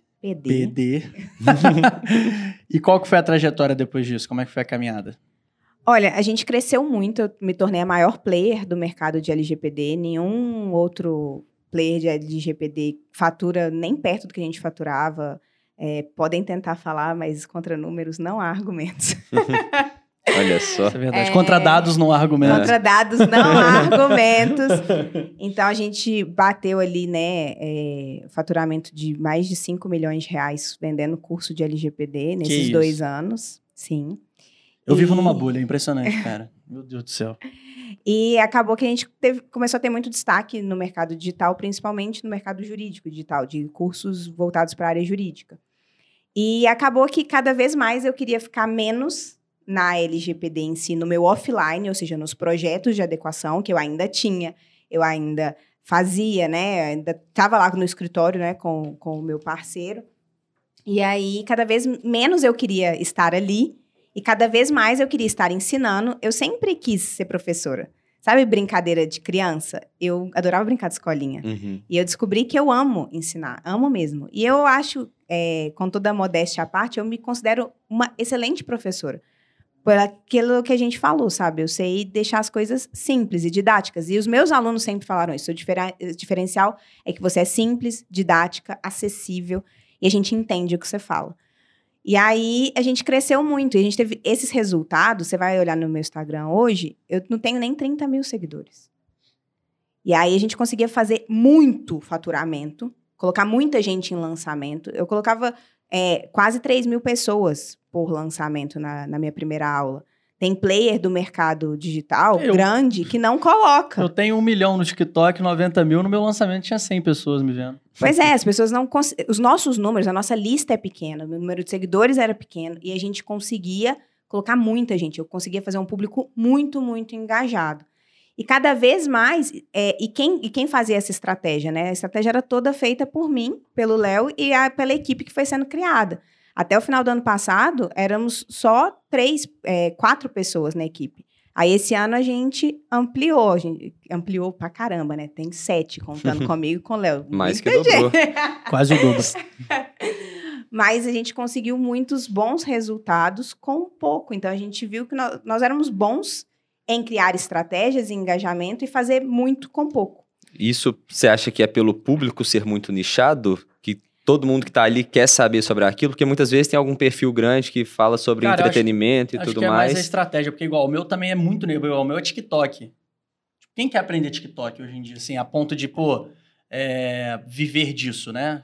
É, porque eu- hoje já tem muita gente, né? Mas, Não, mas- até o a- é, acho que hoje agora de é TikTok, viver de por exemplo, TikTok você não. é igual, meu meu produto é viver de TikTok. Como como utilizar isso para você viver disso? Uhum. Não é tanta gente, né? Às vezes é, também até foi um erro. Eu, eu acho que o meu lançamento, por exemplo, não teve tanta gente porque a estratégia, o posicionamento, a persona foi tudo muito mal feito. Eu acho Não. que foi mal feito mesmo. Mas eu digo o seguinte: você tem lá um milhão no TikTok, mas muitas vezes as pessoas estão te acompanhando pelos vídeos que você faz, às vezes de economia, Sim, sim, de alguma certeza, coisa sim. assim. Então, é um público mais variado, um Uhum. público mais geral, igual quem faz, fala alguma coisa de entretenimento e etc. E como você sempre falou de LGPD lá no Instagram, esse público era muito nichado e engajado por querer escutar aquilo, né? Sim. Então, por isso que deu pra ter um resultado tão bom com pouco pouco público assim no Instagram. É, eu, eu acredito que ser muito nichado é um dos motivos, mas eu acho que o, o diferencial mesmo era a estratégia que a gente fazia de barulho. A gente sempre teve uma estratégia, sempre trabalhou estratégias que fariam barulho para minha pequena audiência. Uhum. Então, por exemplo, quando eu, eu tive um grande produto no ano de 2020 até início de 2021. Aí eu percebi que eu precisava criar uma esteira de produtos. Eu não simplesmente cheguei e falei, ah, gente, vou criar aqui um produto de downsell, que normalmente é um produto de ticket mais baixo, para você vender para as pessoas que não compram e ser uma porta de entrada para o seu produto principal. Eu não cheguei e falei assim, ah, gente, tem um curso novo aqui. Não, eu criei um movimento, eu criei um negócio chamado Projeto Checkmate. Falei, eu vou Uhum. lançar quatro produtos em quatro meses de, de quatro formas diferentes e três deles são inéditos. O, o barulho que aquilo ali gerou, e eu fiz toda uma antecipação. Eu sempre trabalhei muito com essa ideia do buzz marketing, né? Que é esse Uhum. marketing de fazer mais barulho, mesmo que a minha audiência seja pequena. As pessoas acham que só pode fazer buzz marketing com, um, um- com audiências muito grandes, perfis Esse com um barulho milhão era o quê? Tipo, você. criar antecipação nas coisas, sabe? Então, por exemplo, quando a gente criou o projeto Checkmate, eu já comecei a trabalhar os símbolos do xadrez. Então, eles começaram a aparecer na, na, na minha comunicação e as pessoas meio que não entendiam o porquê. Porque eu mudei um pouco a identidade visual, comecei a trazer coisas novas e as pessoas ficavam perguntando, mas o que, que, que tá É tipo acontecendo? o que a gente quer fazer pra divulgar o É. podcast. Então, aí as pessoas começavam, tipo assim, o que, que, que tá acontecendo? Aí eu, de Uhum. repente, eu soltava uma foto minha numa mesa de xadrez e colocando uma data. E aí as pessoas, tipo, tá, o que, que, que é isso? O que, que a Mari vai aprontar agora? Tipo, Ah, sempre entendi. rolava um, o que a Mari vai aprontar Isso é agora? interessante, você gera curiosidade nas Curiosidade. Aí, de repente, eu soltei o projeto Checkmate. Quatro produtos em quatro meses. Quais são os produtos? Não te conto agora. Eu vou soltar cada produto em cada mês. E aí, eu sempre peguei referências de fora. De onde que vieram essas ideias? De onde que eu peguei essa referência? Da Anitta e da Boca Rosa. A Anitta, porque a Anitta criou o projeto Checkmate com três... O nome, inclusive, veio dela. É, que foram quando ela lançou a carreira dela internacional, que ela lançou qua- quatro ou três clipes em seguida e cada clipe em um mês. Então eu peguei um pouco isso e a Boca Rosa fez uma estratégia que era aquele Bia todo dia, que eram exatamente é, o produto para cada dia da semana. Só que essa, essa ideia dela veio de uma ideia anterior que, não- que ela não colocou em prática por causa da pandemia, que iam ser é, cinco lançamentos de produtos dela em cinco meses. Uhum. Então eu peguei essa ideia de como é que eu posso trazer isso para dentro do mercado digital e fazer barulho, igual elas fizeram barulho com uma antecipação muito forte. E aí eu peguei essa ideia e trouxe. Aí as pessoas não sabiam qual era o produto. E a minha ideia era produto para todos os bolsos, então para todo o poder aquisitivo de qualquer pessoa, para todos os gostos, porque tem gente que gosta de livro, tem gente que gosta de mentoria, tem gente que gosta de curso gravado. Então para todos os gostos Uhum. e para todos os é, é, todas as, as ideias de que as pessoas de proximidade comigo. Então, assim, tinham pessoas que queriam pagar para estar mais próximas de mim. Eu não dava essa possibilidade para elas, porque eu não tinha um programa de mentoria. Porque eu também tinha medo, tá? De criar um programa de mentoria e ninguém compra. Uhum. Confesso. Mas tinham pessoas dispostas a pagar. Então, eu criei primeiro um e-book de 37 reais, depois o meu curso principal, que custava, na época, eh, 1997. Depois eu criei um produto de downsell, que seria um produto mais específico, um produto de ticket mais baixo, um curso gravado de um ticket mais baixo, mas que a minha própria base poderia comprar. Então, normalmente as pessoas Uhum. fazem produto para vender para quem não comprar o seu principal. Eu falei, ah, ah, eu tenho uma base aqui de quase 2 mil alunos, peraí, eu não vou desperdiçar essa galera. Eu vou criar um produto que eles possam comprar e vou dar 50% de desconto para eles. Por quê? Porque eu amo eles, porque eles são os meus alunos, eles estão Uhum. comigo e eu vou dar 50% para eles. Uhum. Nós tivemos 70% de conversão da nossa base comprando esse produto Do pessoal novo, que já era aluno, de já. que já era aluno. Que era aquele de 79. Não, né? É, não, é, o 797 depois mudou pra 997, depois Ah, tá. mudou pra 1997. O preço foi aumentando. a Ah, gente sim, aumentou entendi, o preço. entendi. Mas era o LGPD 4.0, que era o produto principal. Ah, tá. Então a gente já tinha uma base de quase 2 mil alunos nesse produto principal. Aí a gente foi e criou um produto de 397 reais. E esses cursos gravados ainda rodam? Não, o, esse de 397 roda, mas ele já tá outro preço também, que é o mapa da adequação Mas LGPD. tá rodando, tá então você ainda rodando. gera renda com isso. Gero. Ah, e o e-book. O e-book vende todo santo dia. Meu e-book de 37 reais. O pessoal ainda compra e-book? Essa é uma Compra. dúvida que todo mundo tem, né? Compra e é excelente para você fazer a técnica do abrir carteira. Que é literalmente a pessoa. Uhum. É, é muito barato, principalmente para um público jurídico, que é um público que tem um poder aquisitivo mais alto. Então, 37 reais não é nada. Eles compram um livro de 300, 400 reais. Verdade. Então, 37 re- é, é tipo assim, a pessoa nunca me viu, é uma coisa que ela compra. Só que aí, no, vendo, consumindo ali o, o e-book, ela gosta da minha didática, porque ele tem a minha identidade. Isso foi uma coisa que a gente sempre colocou. Não é porque é um livro que ele vai ser técnico, ele é fácil, Aham. ele é simples. Igual é a Mariana falando, só que de forma escrita. Pra pessoa te conhecer. Pra pessoa me e- E conhecer. aí você utiliza aquela estratégia do Érico, tipo, você... é, o Érico, eu lembro quando ele, ele revelou, até no masterclass dele, que ele, ele pega- contratava um estudante de jornalismo para ficar ouvindo uma palestra dele, por exemplo, e aí ele ficava redigindo o, o, o, o livro, né? É. Aí o estudante de jornalismo redigia o livro todo da palestra. Mas eu acho uma baita uma estratégia Essa é uma isso. ótima ideia. Mas o meu, no caso, eu já tinha um e-book que eu tinha escrito lá em 2019. Quando a gente começou a captar a lead, a gente usou um e-book gratuito. Então, eu já tinha essa base. Eu lapidei ela junto com a minha E estrategista aí de você comunicação. escreveu ele junto com a sua estrategista. Isso. Ah, a gente tá. escreveu É junto. porque eu não me garanto nem um pouco em, es- em escrever as coisas. Não, nada, a gente escreveu nada. junto. Eu saí cheio de erro. Mas é bem importante que tenha a sua, a sua voz, que a pessoa leia e escute e fale assim, cara, é o Penone que tá falando aqui. Hum. Porque se a pessoa não tiver o- o- a- o- as, as minhas frases, sabe? É, tudo isso estava ali. Então a gente conseguiu aí, né, na- no cerne da sua pergunta, foi exatamente trazer muita personalidade para a comunicação sempre. E sempre fazer muito barulho. Eu não simplesmente falava assim, gente, então, hoje vai começar aqui o meu lançamento. É, eu tô começando a captar meu lançamento aqui, se inscreve. Não, sempre tinha um barulho antes. Vai vir alguma coisa, vai vir alguma coisa. A gente fez um lançamento nesse de janeiro que ele foi todo inspirado num game. Ele chamava LGPD Play. Até o negocinho de joguinho saiu no meu Uhum. feed antes. As Uhum. pessoas ficavam, Mariana, velho, o que você... O que você tá aprontando? E as pessoas queriam compartilhar isso com as outras. Então, eu conseguia ampliar uma base que era pequena das pessoas indicarem o evento. Uhum. E a gente não ficar tão dependente, assim, de ter muitos seguidores para ter muito resultado. De forma orgânica, né? Naquele, naquele boca a boca. Sim, o tráfego pago é extremamente importante pra gente, assim, foi essencial Uhum. para o nosso crescimento, mas a gente conseguiu sempre é, trabalhar muito bem a nossa base. E potencializa o que tá gerando no, no Isso. pago. E, eu- e quando que, eu, que isso validou? Quando eu mudei de nicho. Porque quando as pessoas é, falavam assim, mudança de nicho é o seguinte, se prepara, as pessoas vão ficar chorando no seu ouvido, vão ficar te xingando nos, no direct, você vai perder, tipo, uns 5 mil, 6 mil, 7 mil seguidores, assim, parará, sabe? Se prepara, prepara seu emocional para isso. Todo mundo falava isso. A gente batendo agora quantos seguidores a gente ganhou e a gente perdeu, a diferença tá de pouco mais de 200 pessoas. Uhum. E a gente viu que a gente tinha uma conexão com a, a minha audiência, tem uma conexão muito forte comigo. Legal. E eles falaram, tipo assim, não importa do que você falar. Eu quero estar aqui com você. E a gente descobriu que a gente já tem demanda reprimida para um produto de marketing digital. Porque as pessoas ficaram assim, tá, beleza, agora o que, que você vai vender? O que a gente quer comprar. Uhum.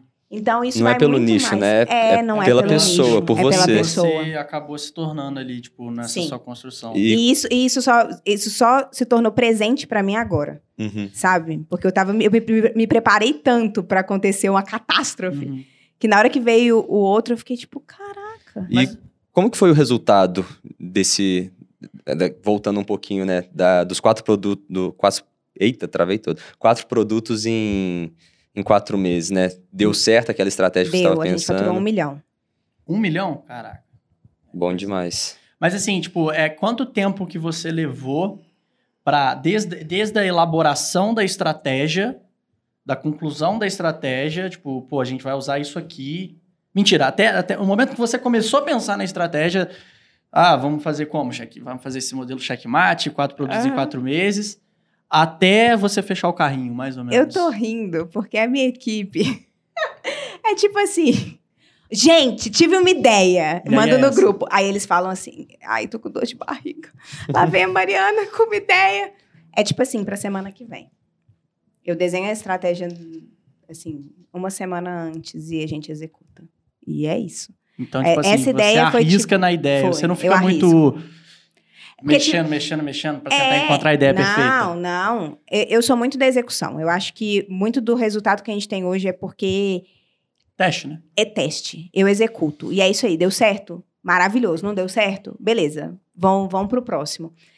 E, e eu quero executar a ideia rápido, sabe? Uhum. Até pra ninguém ter outra ideia, uma ideia parecida com a minha nesse meio do caminho. Eu falo, ai, bosta, tá vendo? Fulano executou uma coisa que O que, que tava você aqui acha na minha que cabeça. deu, assim, essa, essa conexão tão forte, assim, com o seu público? Qual que você acha que foi, o- além de você é, ser você mesmo nas aulas, você ter o seu jeito, você acha que teve alguma coisa, até vamos jogar pro lado do trabalho, assim, de você ser uma pessoa dedicada, de entregar sempre é, quando você estava planejando entregar, não, não deixar de entregar nada. Qual que você acha que foi o fator principal que, quando você fez essa mudança de nicho, as pessoas continuaram te perguntando o que, que você ia vender, que queriam comprar, porque era a Mari vendendo? Ó, eu acho que o ponto da autenticidade é, é o um ponto principal, mas eu acho que a- o meu público, ele vê que tudo que eu peço pra eles, eu faço três vezes. Então, eu pedi, eu peço uma dedicação X pra eles, eu não sou aquela pessoa que fala assim, produz conteúdo, é, porque eu já falava de produção de conteúdo com a LGPD, eu falava que eles tinham que estar presentes na internet, que era o maior vitrine que eles teriam para cliente. E eu não falava com eles assim, ah, faz dois posts no feed e eu fazia um post ou eu não fazia nenhum, ou eu colocava a minha equipe para fazer tudo. Eu, tudo que eu peço, eu faço. Eu tô fazendo também. Uhum, Então, eles, eles se inspiram diariamente na minha execução. Não só naquilo que eu tô falando, mas naquilo que eu tô executando. Então, agora, por exemplo, com a mudança de nicho, eu tenho um grupo de mentoria. No meu grupo de mentoria, eu falei com eles, falei, olha, eu vou lançar um produto que sequer existe, ele tá só na minha cabeça, eu ainda não passei nem ele pro papel, no final de janeiro. Aí o pessoal regalou o olho, eu falei, eu mudei de nicho em novembro, tá, gente? Eu tô construindo audiência ainda. Eu mudei de nicho agora. E eu vou, eu vou lançar em janeiro. E eu tô colocando, eu tô falando para todos vocês fazerem isso também. E aí eu tô falando para vocês, o que que eu tô fazendo? Três posts no feed, dois vídeos no YouTube, uma aula ao vivo, story todo dia, caixinha de pergunta todo dia. Então, eles, eles veem que eu não tô falando as coisas simplesmente por falar, eu tô falando Você as coisas também. que eu faço. Então, eu acho que isso sempre inspirou no sentido de que a Mari, ela não pede algo que ela não tá fazendo. Ela pede aquilo que ela executa. Então, as pessoas, elas não se inspiram só naquilo que eu E as falo. Elas se respeitam inspiram. bem mais, né? É o exemplo. Elas se inspiram não só naquilo que eu falo, elas se inspiram naquilo que eu faço. Que eu acho que é muito diferente. Uhum. E como que foi essa, essa transição, assim? Está sendo essa transição? E até já respondendo um pouco a pergunta que a gente fez lá no começo, né? Sim. Por que que teve essa transição? Foi só por dinheiro? Porque é um nicho que tem uma galera mais engajada? Quais foram os motivos por trás dessa estratégia? Respondendo a pergunta de vocês, se fosse por dinheiro, o ideal era eu ficar na LGPD. Porque na LGPD, eu já. É aquela coisa. Eu tava no topo, gente. Eu era. É, para alguém chegar perto do meu faturamento, do meu nível de produção, eu podia ficar sem produzir por um bom tempo, que é muito difícil alguém chegar perto. Uhum. E era assim, a gente ia fazer lançamento, pelo menos uns 200, 300 mil era garantido. E não falo isso, tipo, nossa, Mari arrogante. Não, tô falando que a gente construiu isso, Uhum. sabe? Então, assim, se fosse por dinheiro, valia muito a pena a gente ficar ali por, um, por mais um bom tempo. Legal. E é um nicho muito. que ainda está começando, né? Sim, Isso é muito recente, Gente, as empresas precisam se adequar a isso. a NPD, que é a Autoridade Nacional de Proteção de Dados, que é o órgão que regula ali, né, a Uhum. LGPD, ela não aplicou a primeira multa. Quando ela aplicar, Ferrou, todo mundo vai, vai correr atrás. vai todo mundo correr atrás. Aí vai ser a hora que os cursos vão bombar. Mas você já tem esse curso seu rodando. Você acha que isso também ajuda? Tipo, o simples fato Eu tá não rodando. pretendo vender Você não ele, pretende mesmo se isso ele? acontecer. Não, porque eu não quero confundir a audiência do que eu tô falando. Mas você entendeu? acha que, tipo, mas essa sua. Ah, é pra não confundir. Não É. quero. Eu quero. é, é, eu preciso desvincular o meu nome da LGPD. Uhum. E eu sei que isso vai demorar. Eu aprendi isso muito com a Dani Nossi, né? Uhum. Até hoje tem gente que fala com ela: Dani, você não vai voltar com o canal de confeitaria? Ela fez um destaque no Instagram dela para poder falar disso. E aí um dia eu mandei, e foi bem na minha transição, eu vi ela fazendo esses stories para fazer esse destaque, eu falei, cara, é muito bom eu ver que a, a experiência dela para eu, pra eu ter uma inspiração para minha, sabe? Eu sei uhum. que por muito tempo eu ainda vou ser a menina da LGPD, sabe? É, até dentro dos grupos de mastermind que eu participo, hoje eu estava num dos grupos de mastermind, que é o Flash Mind, e o, o Bruno Gimenez ainda brincou comigo e falou assim: Eu fiz uma propaganda para você agora, tipo, no meu canal no YouTube. Eu falei das profissões de 2022 e eu te citei com a LGPD, tipo, se você tivesse me falado antes. Não, e, e a aí... gente aqui só falando de LGPD, é. tá ligado? Mas assim, é, ela faz parte da minha história, sabe? Tudo, muito do que eu conquistei, tudo do que eu conquistei veio por causa da LGPD, mas é, eu quero cada vez mais desvincular o meu nome e criar um novo posicionamento. Se eu continuo vendendo o curso de LGPD, eu torno esse processo mais difícil. Uhum. Seria mais seguro pra gente? A gente pensou nisso, a gente pensou em colocar todos os produtos no perpétuo e deixar vendendo. Só que aí, cada vez mais, a minha imagem continua vinculada ali. Então, a gente ainda Isso tem é uma dificuldade um minha, inclusive. Porque, tipo assim, eu tava até falando com o Yezer no dia daquele nosso encontro lá no Mastermind do Pedro Sobral. E o Yezer falou assim, Peroni, cara, você é um cara que me entretém muito. Tipo assim, seus vídeos me fazem rir, eu aprendo e tal. Mas eu não sei o que você faz. Ele falou, cara, eu não sei se você faz conteúdo de finanças, se você fala de economia, se você fala de TikTok. Até te, ah, isso deve ser, inclusive, um problema de muitos que estão assistindo o podcast, ou alguns.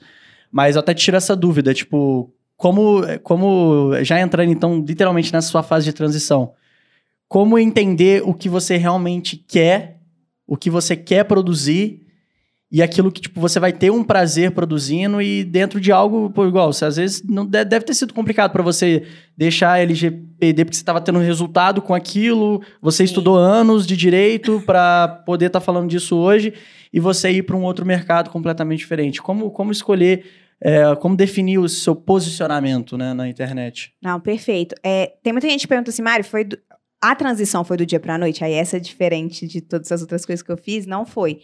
Desde o final do ano passado, a gente sabia que o nicho de LGPD para consultoria, ele não é um nicho de longo prazo. Quem quer falar de processo ligado ao LGPD tem nicho pro resto da vida. Agora, consultoria, ela vai perder uma certa atração daqui, sei lá, uns dois, três anos, talvez. É, então a gente já sabia disso, mas ainda tinha muito dinheiro na mesa para a gente pegar. A gente não quis fazer isso. É, por dois motivos. Um, porque eu já não queria mais viver a LGPD no offline. E eu não me sinto confortável falando de uma coisa que eu não vivo. Eu acho que isso é bem importante para qualquer pessoa que está aí. O peixe que você vende tem que ser o mesmo que você come. Então, você tem que ensinar para as pessoas aquilo que você faz. Então você atuava no offline atuava. também? Atuava. Eu entreguei meus dois últimos projetos de adequação esses dias. Na verdade, eu estou mentorando ainda um projeto mas aí eu tô como mentor, eu não tô executando, sabe? Uhum. Então é, é um pouco diferente. Eu ainda não consegui desapegar uhum. totalmente. Mas eu não queria pegar novos clientes, eu não queria ter que ficar me atualizando da lei, porque tinha uma pressão, assim, a NPD soltava qualquer coisa, meu direct ficava maluco. Tipo, Mari, comenta. Eu falava, gente, entra lá e lê. Sabe? As pessoas ficavam um pouco dependentes, assim, de uhum. mim. E eu já não queria mais aquilo ali. E eu ouvi o Joel J falando, até num encontro do meio do ano do Mastermind lá do Pedro e da Priscila, que quando você se aposenta, você tem que se aposentar no, no topo. Você não tem que esperar cair para se aposentar. Então eu tinha isso também muito claro para mim. Eu não quero esperar o nicho morrer para eu sair, porque vai parecer que eu estou procurando uma, coisa, uma nova. coisa, nova. porque o que eu estava fazendo não dá mais certo. Eu queria sair ainda quando eu estava uhum. no topo, realmente para ter aquela aposentadoria bonita, assim, sabe?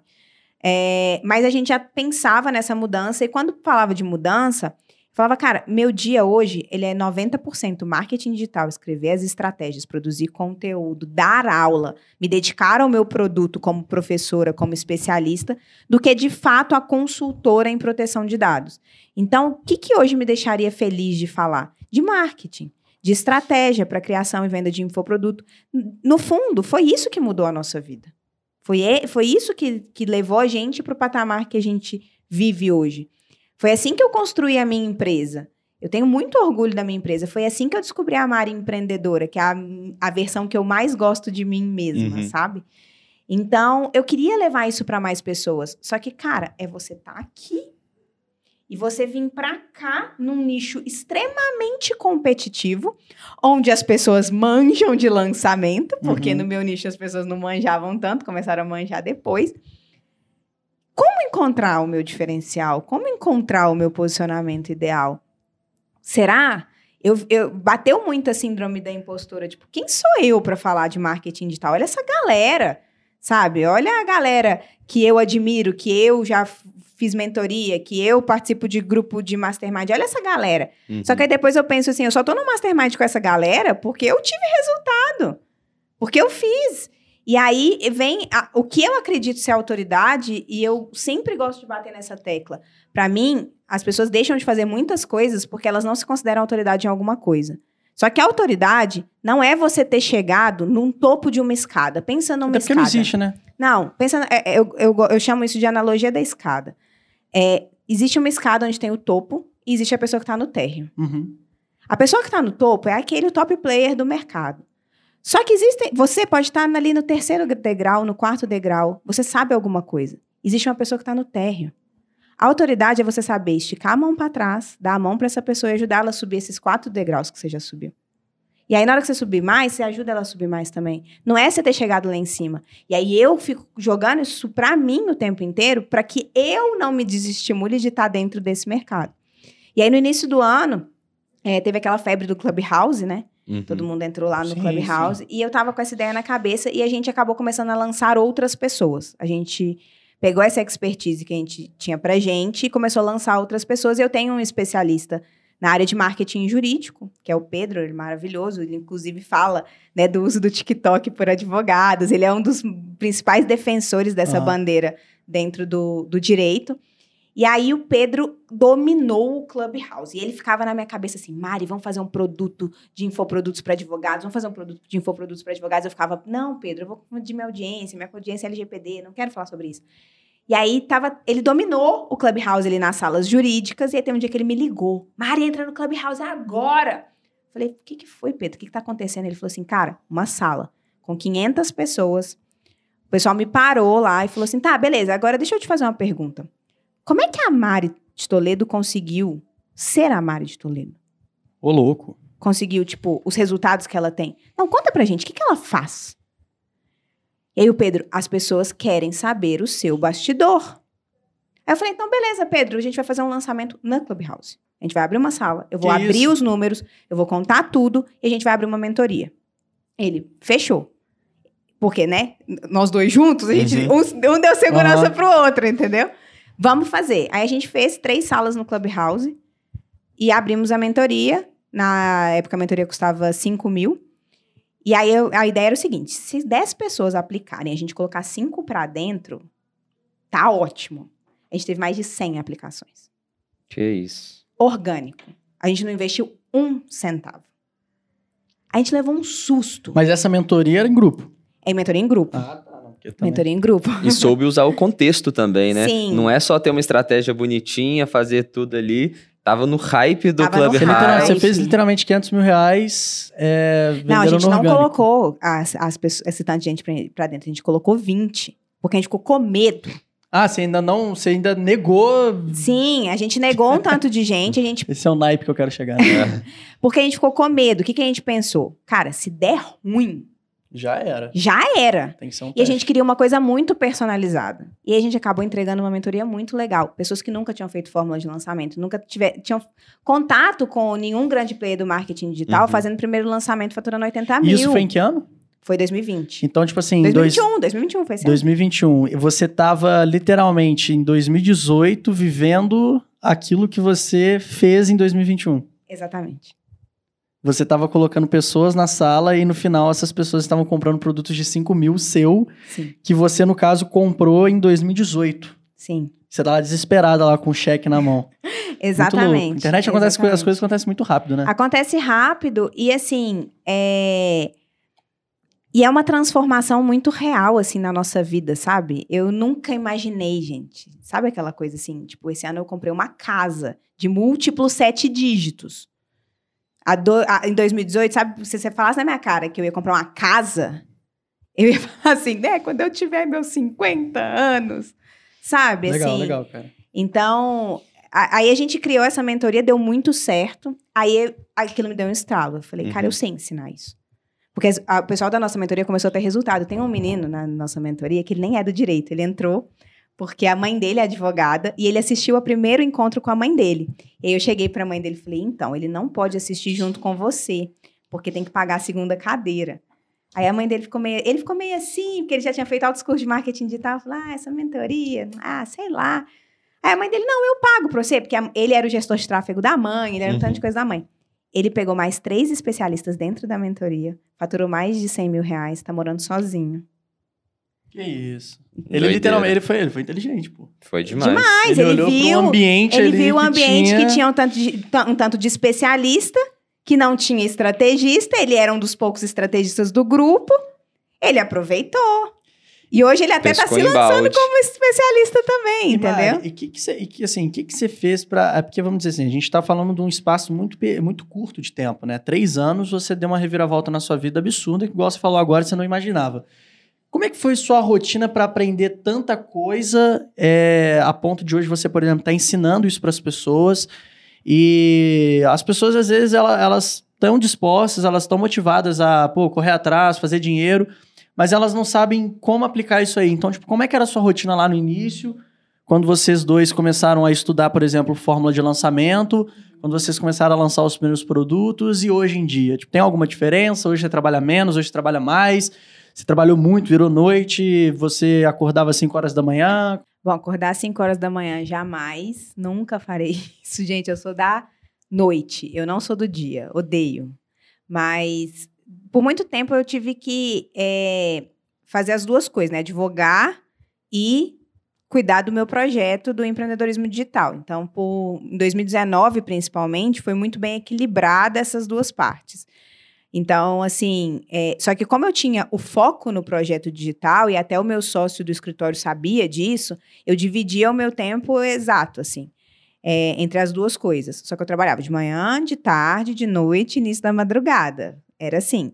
A pandemia ajudou um pouco nessa questão de focar, porque não tinha. Ah, esse final de semana eu vou encontrar com a família, esse final de semana eu vou sair, esse final de semana eu vou fazer sei lá o quê. Eu, eu aproveitava o tempo livre para trabalhar e estudar. E muita rotina de estudo, né? Só que eu acredito muito numa coisa que é aprende, executa, aprende, executa, aprende, executa. Então, eu sou muito executora. É, eu investi em mentorias, eu acho que é extremamente importante a gente ter mentores para você levar o, o seu problema para a pessoa e ela te ajudar nesse processo de resolver. Então, a mentoria para mim foi muito importante. E cursos, né? Eu adquiri muitos cursos, estudo muito. Agora eu trabalho mais do que eu trabalhava antes, eu acho. que acho que a gente acaba criando uma expectativa de que vai trabalhar menos, vai ter menos problemas quando as coisas é, amadurecerem, mas o, o problema ele só muda.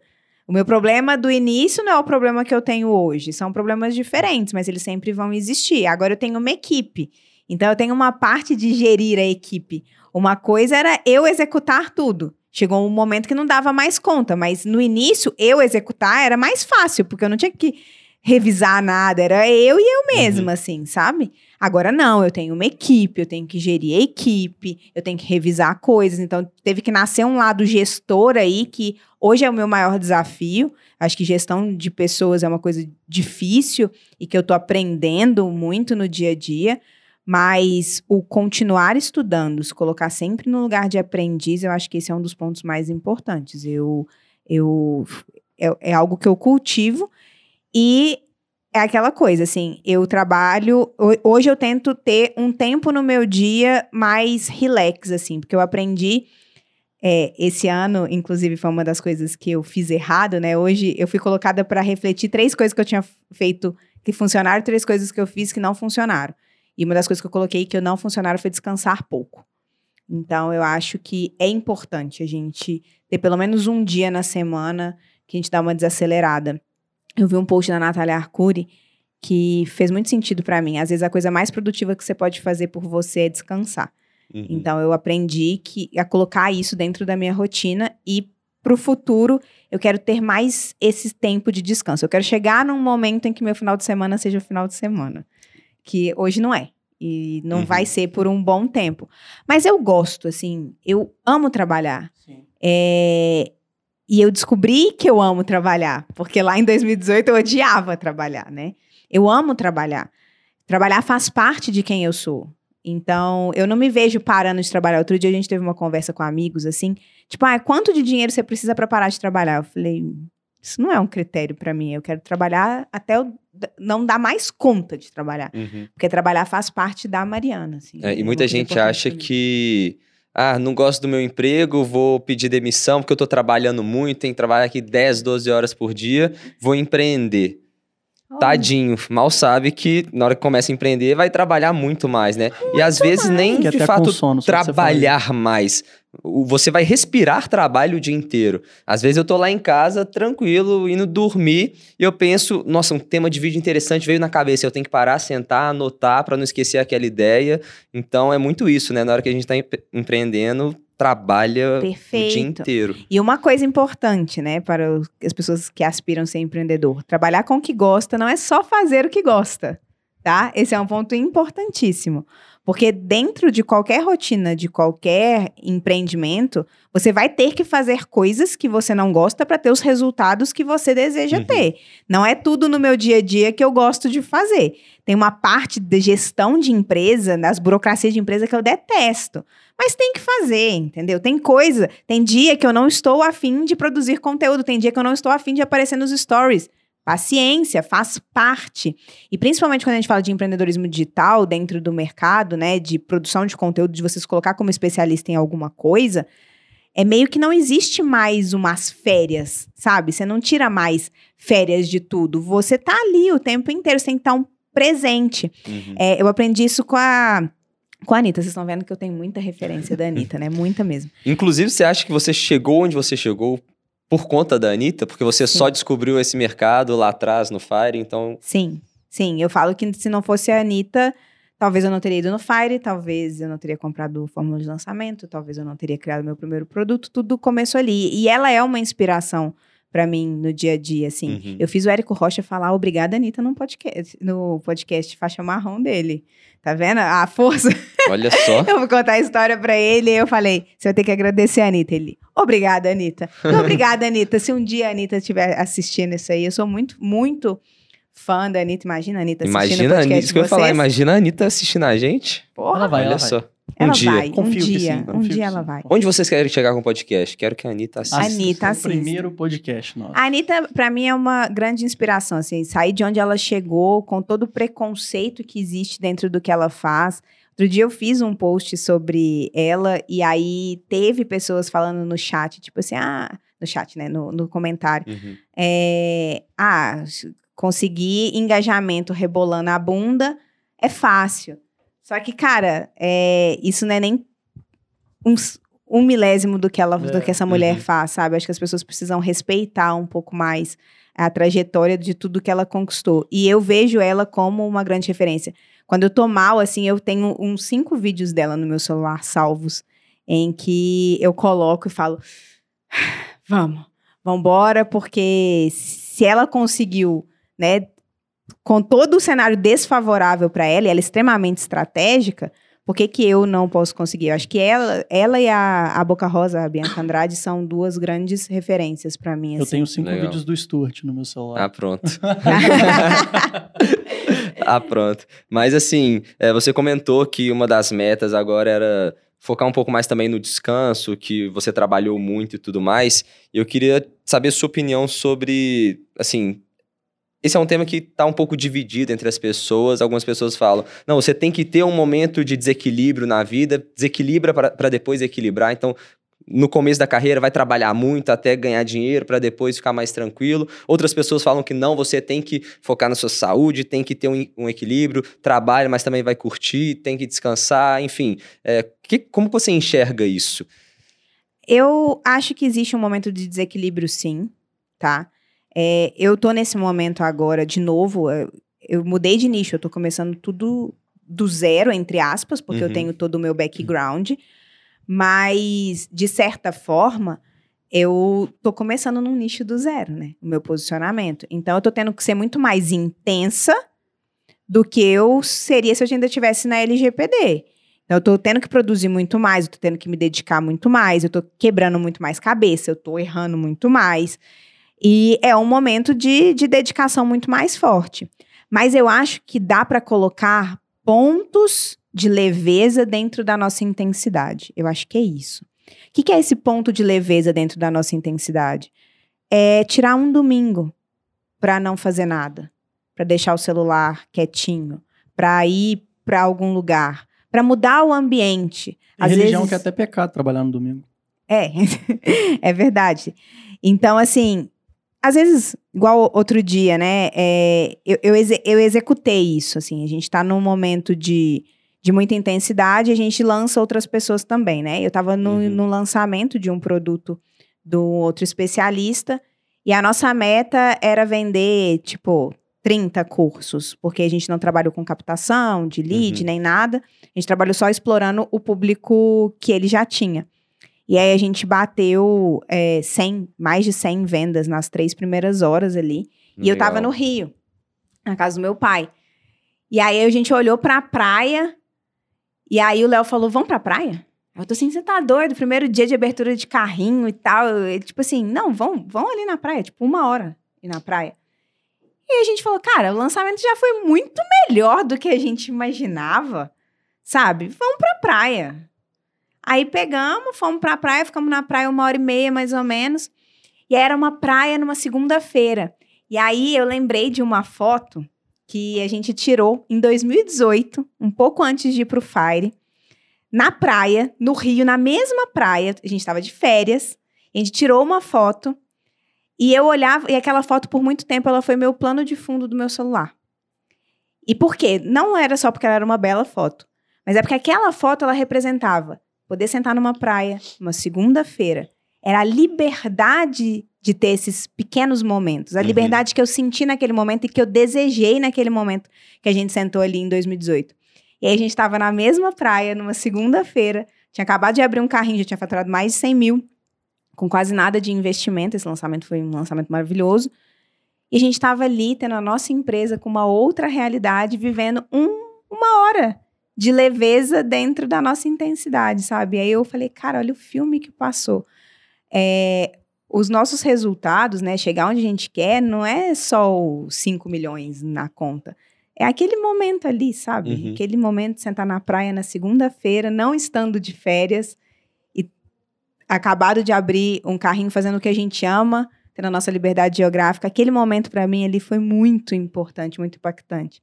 Legal. E, e é, é exatamente sobre isso: é você trazer um pouquinho de leveza para dentro da sua jornada para fazer ela valer mais a pena. Uhum. Porque E- a, a pandemia mostrou pra gente que a gente não tem controle de nada. né? De fato. De E nada. pegando o gancho nisso, você falou aí dos resultados, 5 milhões de faturamento, não sei o quê. Vocês atingiram resultados muito relevantes e você acha, olhando para trás assim, que hoje vocês deram certo, digamos assim, ou ainda tem muito para conquistar? Eu digo isso porque eu já fiz essa pergunta em outros podcasts, pessoas sempre falam que, ah, não, tô só começando, tô só pensando lá na frente também, longo prazo. Então, eu tô aqui tem dois anos no marketing digital, mas pegando e pensando nesses momentos, igual você sen- sentou lá na praia, olhando, ah, dois anos atrás estava assim, então esse foi um momento assim de reflexão, dei certo ou, ou não? Como você enxerga isso? Eu acredito que, eu, é, que nós demos certo, sim, sabe? Só que não é ainda nem perto do que eu desejo alcançar. Só que eu acho que o maior erro das pessoas é sempre colocar o ponto de viradas na frente. É aquele negócio, né? O que, que vale mais a pena? A linha de chegada ou o caminho até a linha de chegada? Para mim, é o caminho até a linha de chegada. Até porque a linha de Então- chegada é aquele momento específico, o caminho. Exatamente. é e, e, poxa, eu olhar hoje para minha família e, e ver tudo que a gente conquistou, ver onde que a gente mora, sabe? Pequenas coisas do dia a dia, eu acho que a gente precisa aprender a ser grato por esses pequenos pontos de virada que a gente conquista. Se a gente ficar só olhando lá para frente, a gente não consegue curtir esse caminho. E, e a gente acaba ficando muito tentado a não curtir esse caminho Uhum. A, a não sentir esse gostinho. Uhum. Mas, cara, eu não cheguei nem perto ainda. Eu acho que a conquista de novos sonhos, dão, de sonhos dá espaço para que você crie outros.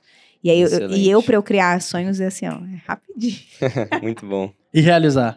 Realizar também, executar também. A gente acabou de mudar de nicho. E é aquela coisa, eu quero ser o maior nome feminino no marketing digital até em, no prazo de cinco Quem que anos. é a maior hoje? Na minha opinião, dentro do mercado de lançamentos, é a Priscila Zilo. Priscila Zilo. Sim. Feminino, mulher, sim.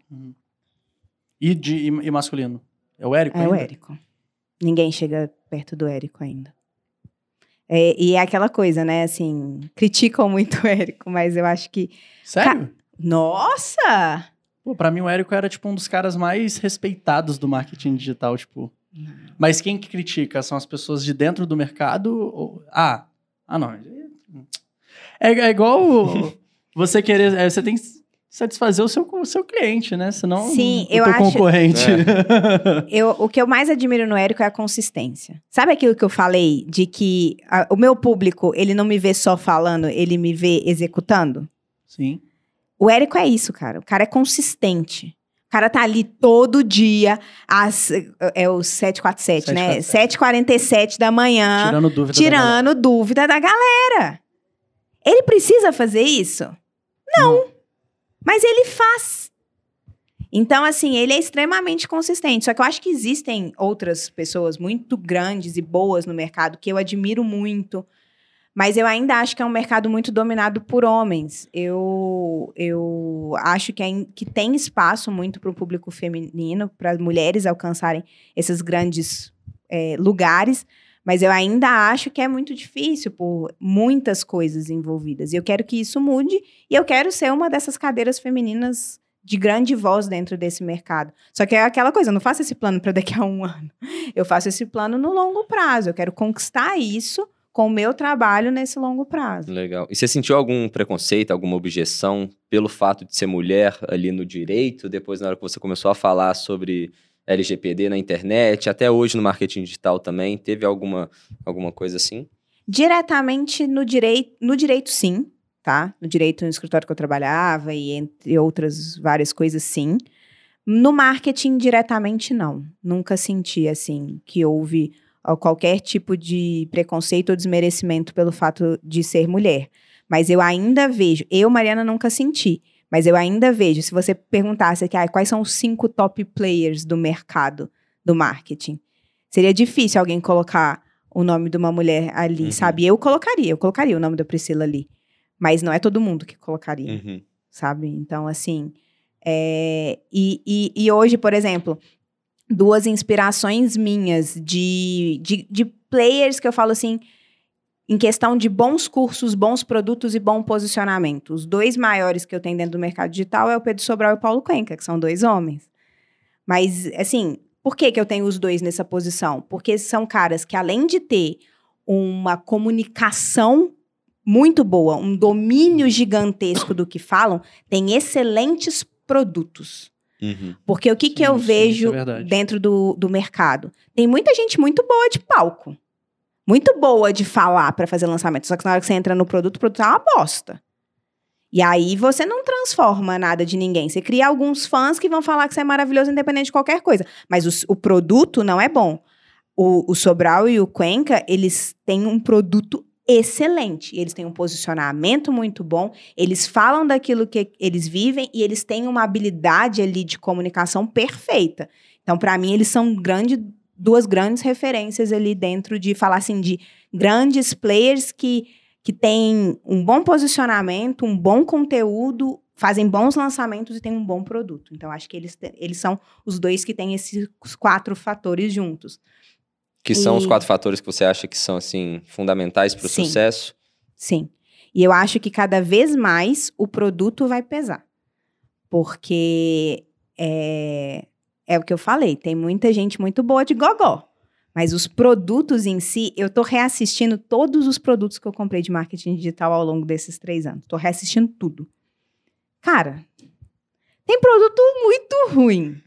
Mas muito ruim. Que naquela época que você não tinha conhecimento nenhum, parecia que era um Parecia- gênio. É, e aí eu vejo que as pessoas estão muito mais em- eh, se importando em vender. O mercado fala muito de vender, vender, vender, vender, vender. E entregar. Entregar. É. Porque Isso foi uma coisa que eu vivi na LGPD. O meu produto, eu bato no peito, ele é um excelente produto. E uma das coisas que me fez ter os resultados que eu tive foi o produto. Uhum. Porque eu criei fãs. A galera sai do meu produto, tipo, fã do meu produto. A pessoa, se ela pegar ali, desde a primeira aula até a última e executar tudo, não tem como ela não, não ter sucesso e ganhar dinheiro. Aí vai dela. Porque também tem as pessoas que, né? Sim. Compra o produto, larga pra lá, assiste duas aulas, e é isso aí. A gente sabe que isso é a grande maioria das pessoas. Mas, sinceramente, assim, eu sei que eu criei um bom produto. Eu acho que o foco em bons produtos ainda está sendo muito pouco no mercado. O povo Uhum. só fala de vender, de entregar, ninguém quer falar. É, Eu acho isso uma doideira, isso que você falou, da pessoa comprar, assiste duas aulas e larga. Às vezes nem assiste. A pessoa compra, paga mil reais num curso, dois mil reais num E o curso problema é que o, quem e não faz o entregou, login. o, o professor, tá nem aí. É, não vai porque nem já atrás. deu o dígito pra ele ali na Hotmart, já É. caiu, já recebeu, já fez o milhão dele, já fez o faturamento dele. Ele não se importou que aquela pessoa gastou o dinheiro dela e que ela sequer assistiu uma aula. Uhum. O meu suporte, ele vai atrás dessa pessoa e fala: Você teve algum problema de acesso? Tá acontecendo alguma coisa? Você tá com alguma dificuldade? Você quer ajuda? Isso foi uma coisa que a gente sempre é, é, colocou, de acompanhar o aluno. Por que, Uhum. que será que esse aluno aqui não está acessando? Mandar um e-mail e falar: Ô, já tem dois meses que você não entra na plataforma. Tá acontecendo alguma coisa? A pessoa sente que a gente se importa com ela. E- Uhum. E, o mais importante, a gente se importa com ela. Porque, pra mim, quanto mais pessoas chegarem no final, mais pessoas vivem a transformação, mais pessoas vão falar bem do meu produto, mais pessoas vão querer me dar prova social, mais eu vou vender.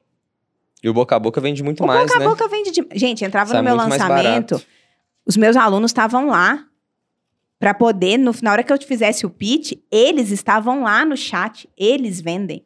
Eles mandavam, é o melhor produto que eu já comprei na vida, é uma transformação de verdade, a Mari entrega tudo, é a melhor didática. Eles estavam lá pra vender o produto pra mim, porque eles gostam, simplesmente porque eles querem. Porque eles querem, é, é o, é a- o gatilho mental da reciprocidade, né? Uhum. Você gerou Uhum. tanto valor para aquela pessoa que aquela pessoa quer fazer alguma coisa por você. É impressionante. Só ter pagado não, não é, É. E E suficiente, quando você né? fala Porque de qualidade, você fala de qualidade de conteúdo ou qualidade geral mesmo? Tipo assim, a produção do curso, câmera, onde você. Qualidade do conteúdo. Principalmente É, quem tá começando, pra só tá complementar a pergunta, né? A pessoa precisa comprar uma câmera de 10 mil reais pra fazer um bom curso, um bom Não. canal no YouTube. O LGPD 4.0 a gente gravou do meu celular, que nem era esse aqui na época, era um iPhone 10. A gente gravou do meu celular com o microfone que a gente comprou no Shopping Ui, que é um shopping popular aqui de Belo Horizonte, Sim. é, e uma ring light. Foi isso. O Léo editou, o Léo aprendeu a editar, editou o, o curso inteiro. Depois que a gente já estava ali na sexta turma, a gente atualizou o curso. Aí eu gravei num estúdio, aí era o microfone do estúdio, a luz do estúdio e tal. Aí o que, que a gente fez? A gente deu a versão atualizada para os alunos antigos, porque eles mereciam, afinal, eles Sim, estavam sim. ali quando na qualidade pior. Mas para começar, começa com o que você tem. Não tem luz, usa a luz do sol. Não tem microfone, coloca um fone no ouvido que já vai melhorar a- o, a- o Sim, som. sim. Usa seu celular. Todo mundo tem um celular que tem uma câmera minimamente boa hoje em dia. Então, assim, grava com seu celular. Para começar, não precisa de nada. O nosso canal no YouTube começou, inclusive, sem microfone, sem luz, era só o celular. Uhum. Só o celular. Então, dá para começar do jeito que você tem. Ah, quanto mais a gente coloca, ah, preciso da câmera, ah, preciso do microfone, ah, preciso não sei o quê, é você aumentando as suas desculpas para você procrastinar. E muitas vezes é só seu subconsciente Exatamente. querendo te boicotar ali, né? Só pra falar que você não tá. Você não deve fazer aquilo, porque, sei lá, Exatamente. qualquer outro motivo. E você falou de faturamento, 5 milhões, não sei o quê, e erros, prejuízos. Teve algum lançamento que deu muito errado? Conta um pouco dessas histórias pra gente. A gente nunca teve prejuízo com o lançamento, tá? A gente também nunca empatou um lançamento. Então, assim, de falar que eu sei que quer dar prejuízo, eu não sei. Uhum. É, mas eu sei é, o que, que é um lançamento de você investir e esperar um certo retorno e ele não vir. Isso já aconteceu algumas vezes.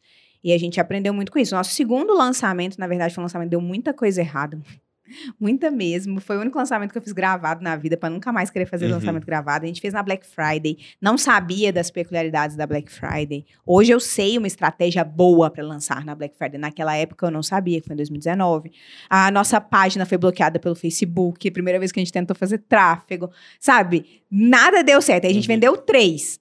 Aí eu falei, caraca, no, no primeiro a gente vendeu oito, nesse a gente vendeu três. Aí eu fiz uma reabertura, vendeu mais cinco. Aí ficou oito e oito, sabe? É, sempre É, fazer uma a reabertura aí. sempre dá certo. Mas igual, no final de 2018, a gente fez o nosso maior. De 2020, né? 2020? 2020. No final de 2020, a gente fez o nosso maior lançamento. A gente esperava um faturamento, a gente dobrou o faturamento que a gente esperava.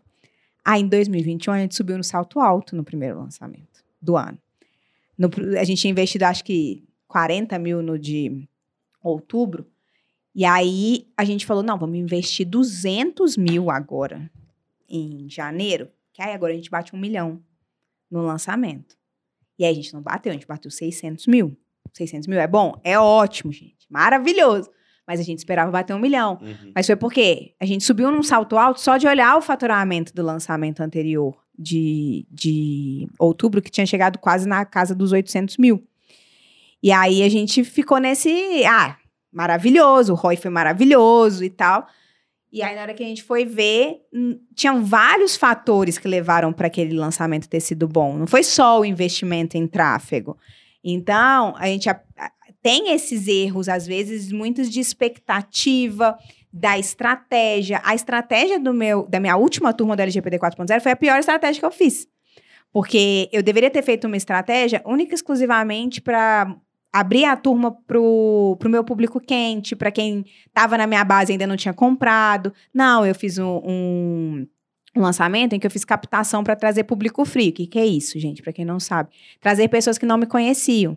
Então, eu trouxe muita gente que não me conhecia para comprar um curso que eu ia, não ia vender mais. Uhum. Então, ou a pessoa comprava ali, ou ela não quer comprar de mim. Então, querendo ou não, eu gastei dinheiro com pessoas que não fizeram diferença para minha base. Então, Uhum. assim, alguns erros estratégicos já aconteceram. A gente aprende muito com esses erros. Falei com vocês do lançamento temático, né, que a gente fez de game. O meu público não é um público para lançamento temático. Então, por mais que tenha sido um lançamento que de branding ele foi muito forte, ele poderia ter sido um lançamento que convertesse melhor financeiramente se a gente tivesse jogado no simples.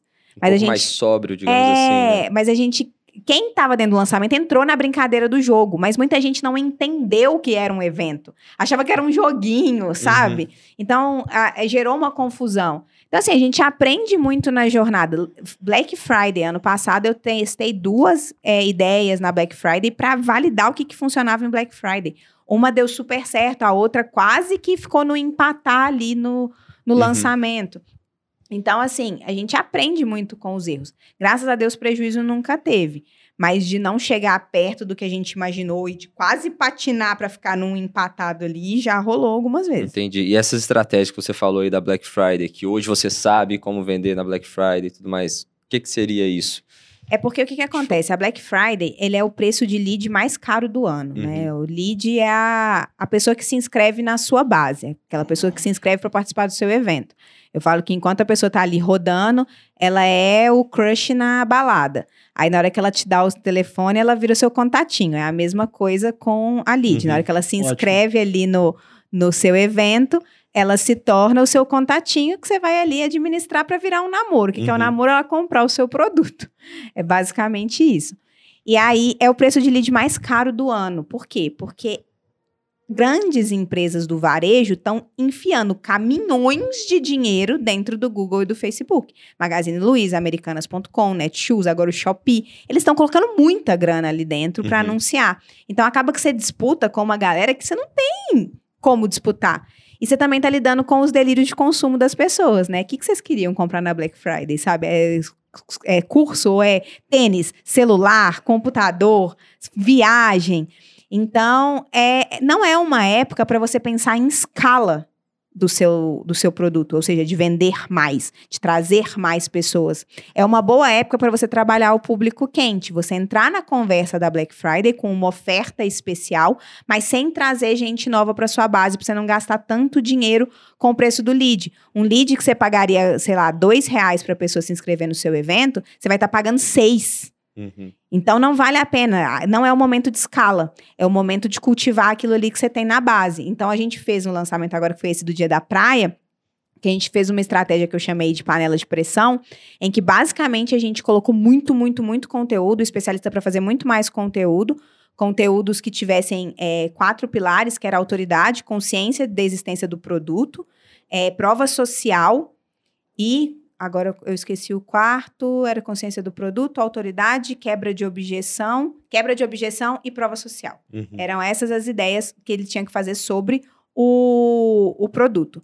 E aí, durante uma semana antes da Black Friday, ele fez live toda todos os dias, mas não era um evento, então a gente não convidou ninguém para um evento. A gente trabalhou com uma lista de pré-inscrição, então as pessoas se pré-inscreviam ali para abertura da comunidade, já uhum. tinha a data, a gente trabalhou essa data o tempo inteiro. Então, de jogar para as pessoas o tempo inteiro, ó, dia 22 vai abrir inscrições, dia 22 vai abrir inscrições, dia 22 vai abrir inscrições. Então, trabalhar essa ideia de aquecer essas pessoas com bastante conteúdo e essa antecipação e é, abrir as inscrições naquele, naquele dia, num horário específico, com um bônus muito bom e uma oferta especial. Que no caso dele, a gente não deu desconto, a gente fez dois cursos pelo preço de um.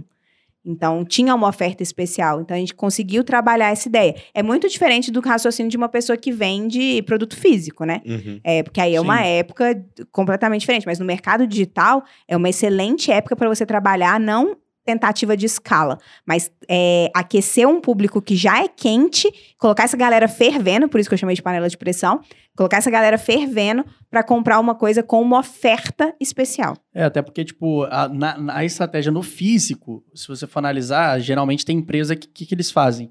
Eles abrem mão de um faturamento, às Sim. vezes eles entram no prejuízo, mas entregam um baita de um produto, entregam um produto realmente mais barato, com um desconto verdadeiro e não aquela black fraud, é, e aí esse cliente ficou satisfeito com o serviço e aí ele contrata o serviço outras vezes no futuro e recomenda Isso. também o que acaba aumentando o faturamento da empresa. Então tem, tem empresa que na Black Friday a, a estratégia é essa, diminuir o faturamento mesmo, às vezes até entrar no prejuízo, para que no futuro, no longo prazo, ela consiga recuperar isso com novos clientes. Ah, é, exatamente, perfeito. Só que é, é aquela coisa exatamente do raciocínio de produto físico, né? E uhum. de produto sim, digital, sim. né? Que tem o custo e tudo mais. E Exatamente. até pensando é, que muita empresa pequena pensa no lucro da venda você tem que pensar no lucro do cliente, que é o LTV, né? O valor isso, do cliente no tempo. Isso. Então tá tudo bem você, às vezes, ter prejuízo na primeira venda, você tá meio que trazendo aquele cliente, mas você sabe que se você entregar um bom produto e um bom serviço, o cliente vai comprar outras vezes e nas outras vezes você vai gerando Exato. aquele valor, né? Perfeito, perfeito. Exato. Já no digital, se você não tiver outra coisa para vender para ele, Aí você é teve prejuízo venda. com aquilo ali, já era, entendeu? Exato. Essa é a única venda, de, pelo menos daquele momento. É, e uma, ainda mais venda é produto ticket alto, né? Então é uma coisa que a pessoa às vezes compra, ela vai comprar de novo, sei lá, às vezes bem daqui dois anos, três é. anos. É, é igual colchão, né? E a pessoa muita... com, compra colchão para depois comprar daqui quatro anos de novo, sim. Exato. E é aquele produto também que, enfim, se é um curso, por exemplo, não tem uma espécie de comunidade que é interessante você ficar recorrentemente Sim. ali. A pessoa aprendeu, depois que ela aprendeu, para que, que ela vai pagar de novo? Exato, exato. Para trazer exato, aquele conteúdo. Exatamente. Manda aí. Cara, eu acho que assim, aqui, aqui a gente, é, eu tinha algumas perguntas, só que durante o bate-papo a gente já matou essas perguntas. Ela já meio que respondeu, inclusive eu acho que não. Então, deixa eu fazer uma aqui. É, desses lançamentos que deram mais certo em comparação com os que não deram tão certo assim, já que nenhum deu muito errado no prejuízo e tudo mais. É, que que, quais são os principais aprendizados que você teve? O que, que deve ser repetido para quem está começando e não sabe quais são os primeiros passos? O é, que, que a pessoa deve focar assim para conseguir, primeiro, ter um lançamento de sucesso ali inicialmente e depois começar a escalar esse resultado e atingir números maiores. Perfeito. É, eu acho que a primeira coisa é você entender que você precisa ser um produtor de conteúdo. Então, tudo começa com a produção de conteúdo. E a produção de conteúdo tem que ser consistente e intencional. E a pessoa tem que aparecer? Então, eu considero que sim. Eu também. também acho. Eu acho que dá para você vender sem aparecer, mas você não vai conseguir escalar. Eu acho que hoje, quanto mais a gente vive a era digital, mais a gente vive a era da humanização. Quem coloca a humanização dentro da comunicação, ela tem uma vantagem, porque pessoas se conectam com pessoas. Uhum. Então, é bem importante essa conexão. E essa conexão autoral. Não é aquela coisa assim, ai, o Penone tem um milhão de seguidores no TikTok. Deixa eu ver o que, que, que ele faz e eu vou copiar porque ele tem um milhão de seguidores no TikTok. Mas ele tem a essência dele. Ele tem ali Sim. o que? O diferencial, a forma como ele fala. Você querer copiar aquilo ali, você vai perder a, a sua essência, da a sua A autenticidade. estratégia que eu recomendo pra todo mundo é tipo você olhar e ver o que, que, que, o Penone faz que dá certo. Por exemplo, autenticidade. Beleza, você é autêntico. Ah, o Penone utiliza um jeito de edição, um estilo de edição. Beleza, vou copiar o estilo de edição, que é algo mais técnico. Sim. E não você tentar copiar a pessoa, tipo, por completo. Por né? completo. Porque eu vejo muita gente tentando, sabe? Já, já teve muita gente Sim, tentando me sim. copiar. Só que você.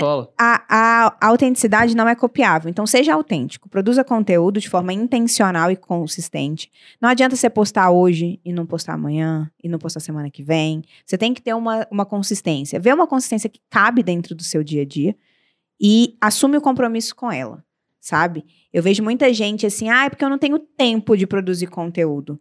Se a produção de conteúdo faz parte do foco da, daquilo que você quer alcançar, você tem que ter tempo de produzir conteúdo.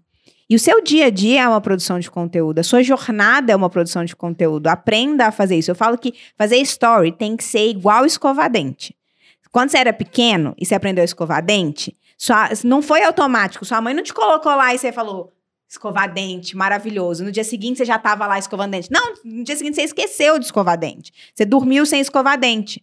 Então, você tem que colocar aquilo ali como uma rotina. Fazer story tem que virar igual escovar dente. Fazer todo santo dia de forma automática. Vai chegar uma hora que vai ser automática, vai ser natural. Só que enquanto você não se colocar para ser natural, não vai ser natural. Então, Uhum. insista naquilo ali. Não demore a criar um produto. O- é aquela coisa que vem, o que veio antes, o ovo ou a galinha? A autoridade ou o produto? O produto te ajuda a ter autoridade. Você precisa ter alguma coisa para vender para outra pessoa. Isso é uma coisa que eu tomei consciência muito agora, porque eu só tinha a ideia de lançar o meu produto de marketing lá para abril. Só que aí eu tomei a consciência do seguinte, e muito conversando também com, com o Iezer, foi do, do seguinte, cara, se eu não tiver um produto para vender, eu tô só elevando o nível de consciência da minha persona para ele comprar do meu concorrente. Porque vai chegar uma hora que ele vai cansar de só me ouvir falar da oportunidade, da oportunidade, da oportunidade, do meu conteúdo gratuito. Ele vai querer sequência, ele vai querer suporte, ele vai querer proximidade. E se eu não der isso pra ele, eu não sou a, a rainha da Inglaterra maravilhosa pra ele. Não, uma hora ele vai cansar e falar assim: ah, então tá bom, se a Mari não quer me dar isso, deixa eu ir pra outra pessoa que vai me dar isso. Então não demore a criar um produto. O produto vai te ajudar a construir a sua autoridade. Entregue um bom produto. Faça um bom produto tenha um produto que verdadeiramente resolve uma dor de uma pessoa. O seu produto tem que ser a solução é, maravilhosa para um, pra um problema existente da sua persona. Então, crie um produto bom. Eu não estou falando, igual a gente falou, né, da melhor estrutura. Eu estou falando da melhor qualidade de conteúdo. Uhum. Entregue a melhor qualidade de conteúdo. E assim, melhorar. Compare você com você mesmo. Eu fiz esse lançamento. O que eu posso melhorar nesse aqui? Não se compara com o Bam Bam Bam. Não se compare com o Érico Rocha. Não se compare com o, o Pedro Sobral. Não se compare com o Paulo Cuenca. Porque você tá vendo ali o palco deles. O seu bastidor é diferente do bastidor deles. Se compare com você. O que, que você pode ser melhor? Porque o que eu vejo as pessoas querendo se comparar com grandes players do mercado e desistindo porque, ai, fulano tá fazendo sete dígitos, fulano tá fazendo seis dígitos e eu tô aqui. Calma! Quanto tempo? O que, que, que a pessoa construiu para estar conseguindo aqueles resultados? Você tem que buscar construir isso também, entendeu? Uhum. Acho que esse ponto é extremamente importante aí. E, e aquela coisa, né? Estuda, estuda e executa. Estuda e Hoje executa. você estuda e mais por onde, assim? Tipo, você procura mais conteúdo na gringa ou você, tipo, consome aqui, é nos masterminds, Eu tudo? De tudo um pouco. Não, mas eu consumo muito conteúdo daqui, eu tento sair da minha bolha. Sabe? Então, assim, eu não vou consumir só conteúdo de marketing digital, vou consumir conteúdo de música, eu vou é consumir conteúdo. Tanto que as minhas maiores ideias não vieram de dentro do mercado digital. Sim, Foi sim. consumindo a Anitta na música, a Boca Rosa na maquiagem, sabe? É, é, pegar outras referências de fora da sua bolha e entender o que, que você pode trazer dali para aplicar. É porque no fundo, no fundo, tudo, tudo se resume na mesma coisa, assim, se você for analisar. A essência é a mesma das coisas. É você tem que inovar, Sim. você tem que ser criativo, você tem que persuadir as pessoas, isso é óbvio, né? Ainda mais hoje com essa disputa de atenção que a gente tem, né? Então você tem que convencer a pessoa com N motivos que vale a pena ela aprender com você e não com outra pessoa, ou tipo, Exatamente. pô, assistir o seu vídeo e não assistir o de outra pessoa. Então, acho que hoje em dia essa disputa por atenção, ela acaba tornando a estratégia é, bem parecida de tudo, desde o cara que lança uma seriado no Netflix, até quem lança um curso online, até quem grava TikTok, por exemplo. Acho que a Exatamente, disputa, ela tá bem parecida. Não, é, exatamente. E assim, é, eu, eu consumo muito lançamento, só que uma coisa que eu tô tentando fazer é não consumir lançamentos só de grandes players. Pensa, eu era uma player pequena que tinha várias ideias boas e que algumas pessoas poderiam tirar ideias dos meus lançamentos, como já tiraram muitas vezes até players grandes. E quem são essas outras pessoas pequenas que estão por aí fazendo um tanto de coisa legal e que ninguém tá olhando porque as pessoas só olham para as mesmas pessoas? Então, o que, que será que daquele ali eu posso tirar uma ideia, daquele ali eu posso tirar uma ideia? E, a, e assim também, né? Livro, artigo e pesquisas na internet. Eu não consumo tanto coisa da gringa, coisa que eu tenho que começar a fazer.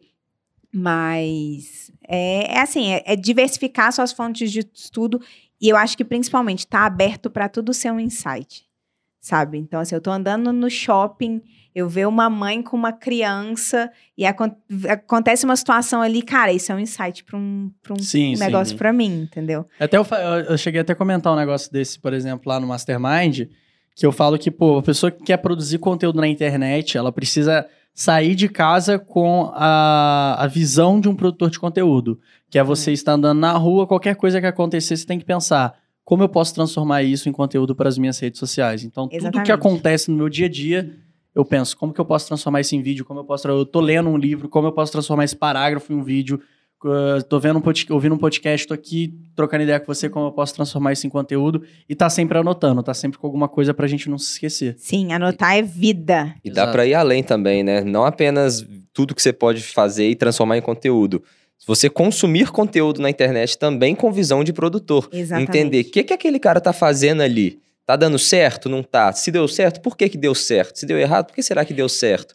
E Isso que você tá insight. falando me dá uma coisa que eu tô fazendo agora, tá? Gente, eu tô deixando de seguir muita gente. Se eu deixei de te seguir, não é que eu não gosto de você. É só porque realmente eu tô filtrando o que eu consumo, sabe? Então, às vezes, é, acaba que a gente tem que consumir tanto o TikTok, quanto o Instagram, quanto o YouTube, de forma intencional. Então, eu entro no Instagram, não tô passando tempo lá. Eu, Exato. eu tô ali vendo o- é, os stories das pessoas, mas o que, que eu posso tirar do que aquela pessoa falou pra mim?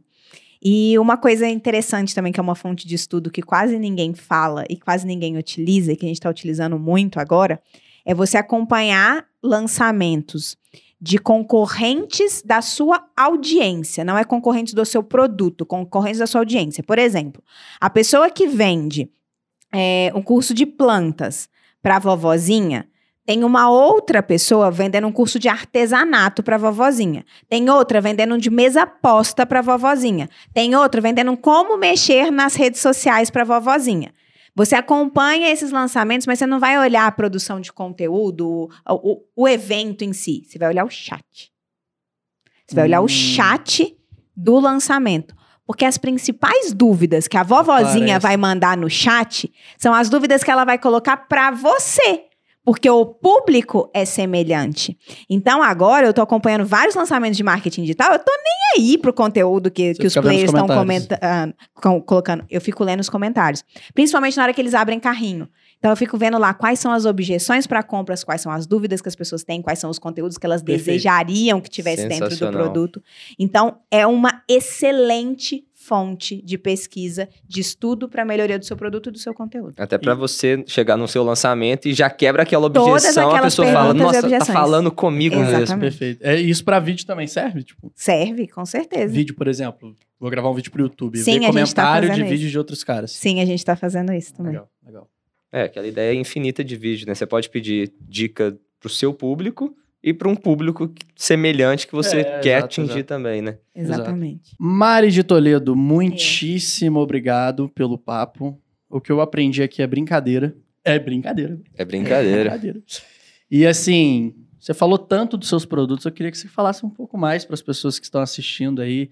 Provavelmente alguém aqui deve estar interessado em conhecer. Conte aí Se vai ter algum evento próximo, se tiver evento, fala a data. Se tiver já algum produto à venda, se tiver o teu Instagram, não sei. Palco é todo Onde seu. que a galera pode te encontrar? Onde a galera te encontra. Vocês me encontram no Mari de Toledo, no arroba Mari de Toledo no Instagram, Mari de Toledo Underline no TikTok, que eu estou começando a produzir, conto com a ajuda do Penone aí para isso. É, no YouTube, Mariana de Toledo. É, Mari de Toledo no YouTube também, né? Eu acho que é. Fiquei confusa agora com o meu próprio YouTube. Mas é Mari de Toledo no YouTube. Toda quarta-feira, às 7 horas da noite, tem aula ao vivo no YouTube. Toda segunda e quinta, meio-dia, tem vídeo novo no YouTube. E no final de janeiro e início de fevereiro, vamos lançar o nosso produto de marketing digital para criação de audiência, criação de produto e estratégias de vendas dos infoprodutos. Então, já acompanhe aí. Já prepara o Ainda não Pix. tem uma data específica, o nome, por quê? Porque eu estou tirando tudo do papel, mas já coloquei essa meta aí para mim, final de janeiro, início de fevereiro, no máximo, o produto vai estar rodando. Até lá, me acompanhem nas redes sociais. Sensacional. Algum recado final para quem chegou até aqui? Ah, eu vou deixar aí uma frase motivacional. Excelente. Podemos Claro. deixar uma frase motivacional? Claro. É, porque eu, no início, né, eu acho que nessa virada também, uma coisa que bate muito é o medo, né? É, a gente fica com muito medo de tudo, muito inseguro de tudo. Eu tô numa zona de desconforto agora, na LGPD, eu estava totalmente minha- na minha zona de conforto. Mas eu queria deixar uma frase, que é a frase do filme do Diário da Princesa, que é a frase que gira a minha vida. Que é a coragem não é a ausência do medo, é a decisão de que algo é mais importante do que o medo. Então, vocês sempre vão ter medo, vocês sempre vão ficar inseguros. Mas se faz sentido, se vocês acreditam naquilo ali, vai, corre atrás, que vai dar certo. Uma hora vai dar certo. E dentro do marketing digital, vistam a camisa do vendedor, né? Se tornem marqueteiros, marqueteiras de coração, sabe por quê? Porque ser marqueteiro e ser marqueteira é transformar a vida das pessoas, porque é isso que a gente faz quando a gente vende curso online. Quanto mais a gente vender, mais a gente está sendo capaz de gerar transformação na vida de alguém. Entendam isso, não tenham medo de vender. Eu acho que esses são os pontos mais Sensacional. importantes. Muito bom. Não muito foi nenhuma bom. frase motivacional, foi, Foi, foi um, foi um, É. um É capítulo fazer de um livro. Capítulo Um de um livro. corte Que super baita motivacional. capítulo, inclusive. Mari, muito obrigado por ter vindo bater esse papo Eu com a gente. Foi uma agradeço honra falar com você e deixar nossas redes sociais também para quem ainda não nos conhece. Meu nome é Henrique Stuart, estou no meu- YouTube e no Instagram também, Henrique Stuart. E você, Eu sou o Felipe Penone e tamo junto. tamo junto. Primeiro episódio. Primeiro episódio. Estou feliz aí pelo nosso projeto. E é Esperamos isso aí. vocês na próxima semana, semanalmente aqui no YouTube. Na próxima semana vai estar Aula. mudado isso aqui, que a gente já tá preparando a logo aí, aí a gente vai estar com uma logo nova, vai ter um tanto de coisa Vai estar nova mais aí. bonitinho, menos Vai tá- improvisado. Não, mas tá bonitinho. Mas também. é isso aí, comecem, comecem. O É. importante é O começar. importante é começar. Faltando uma hora pro podcast começar hoje, o designer falou que o PC dele pegou chuva à É, noite, aí a gente falou, Molhou.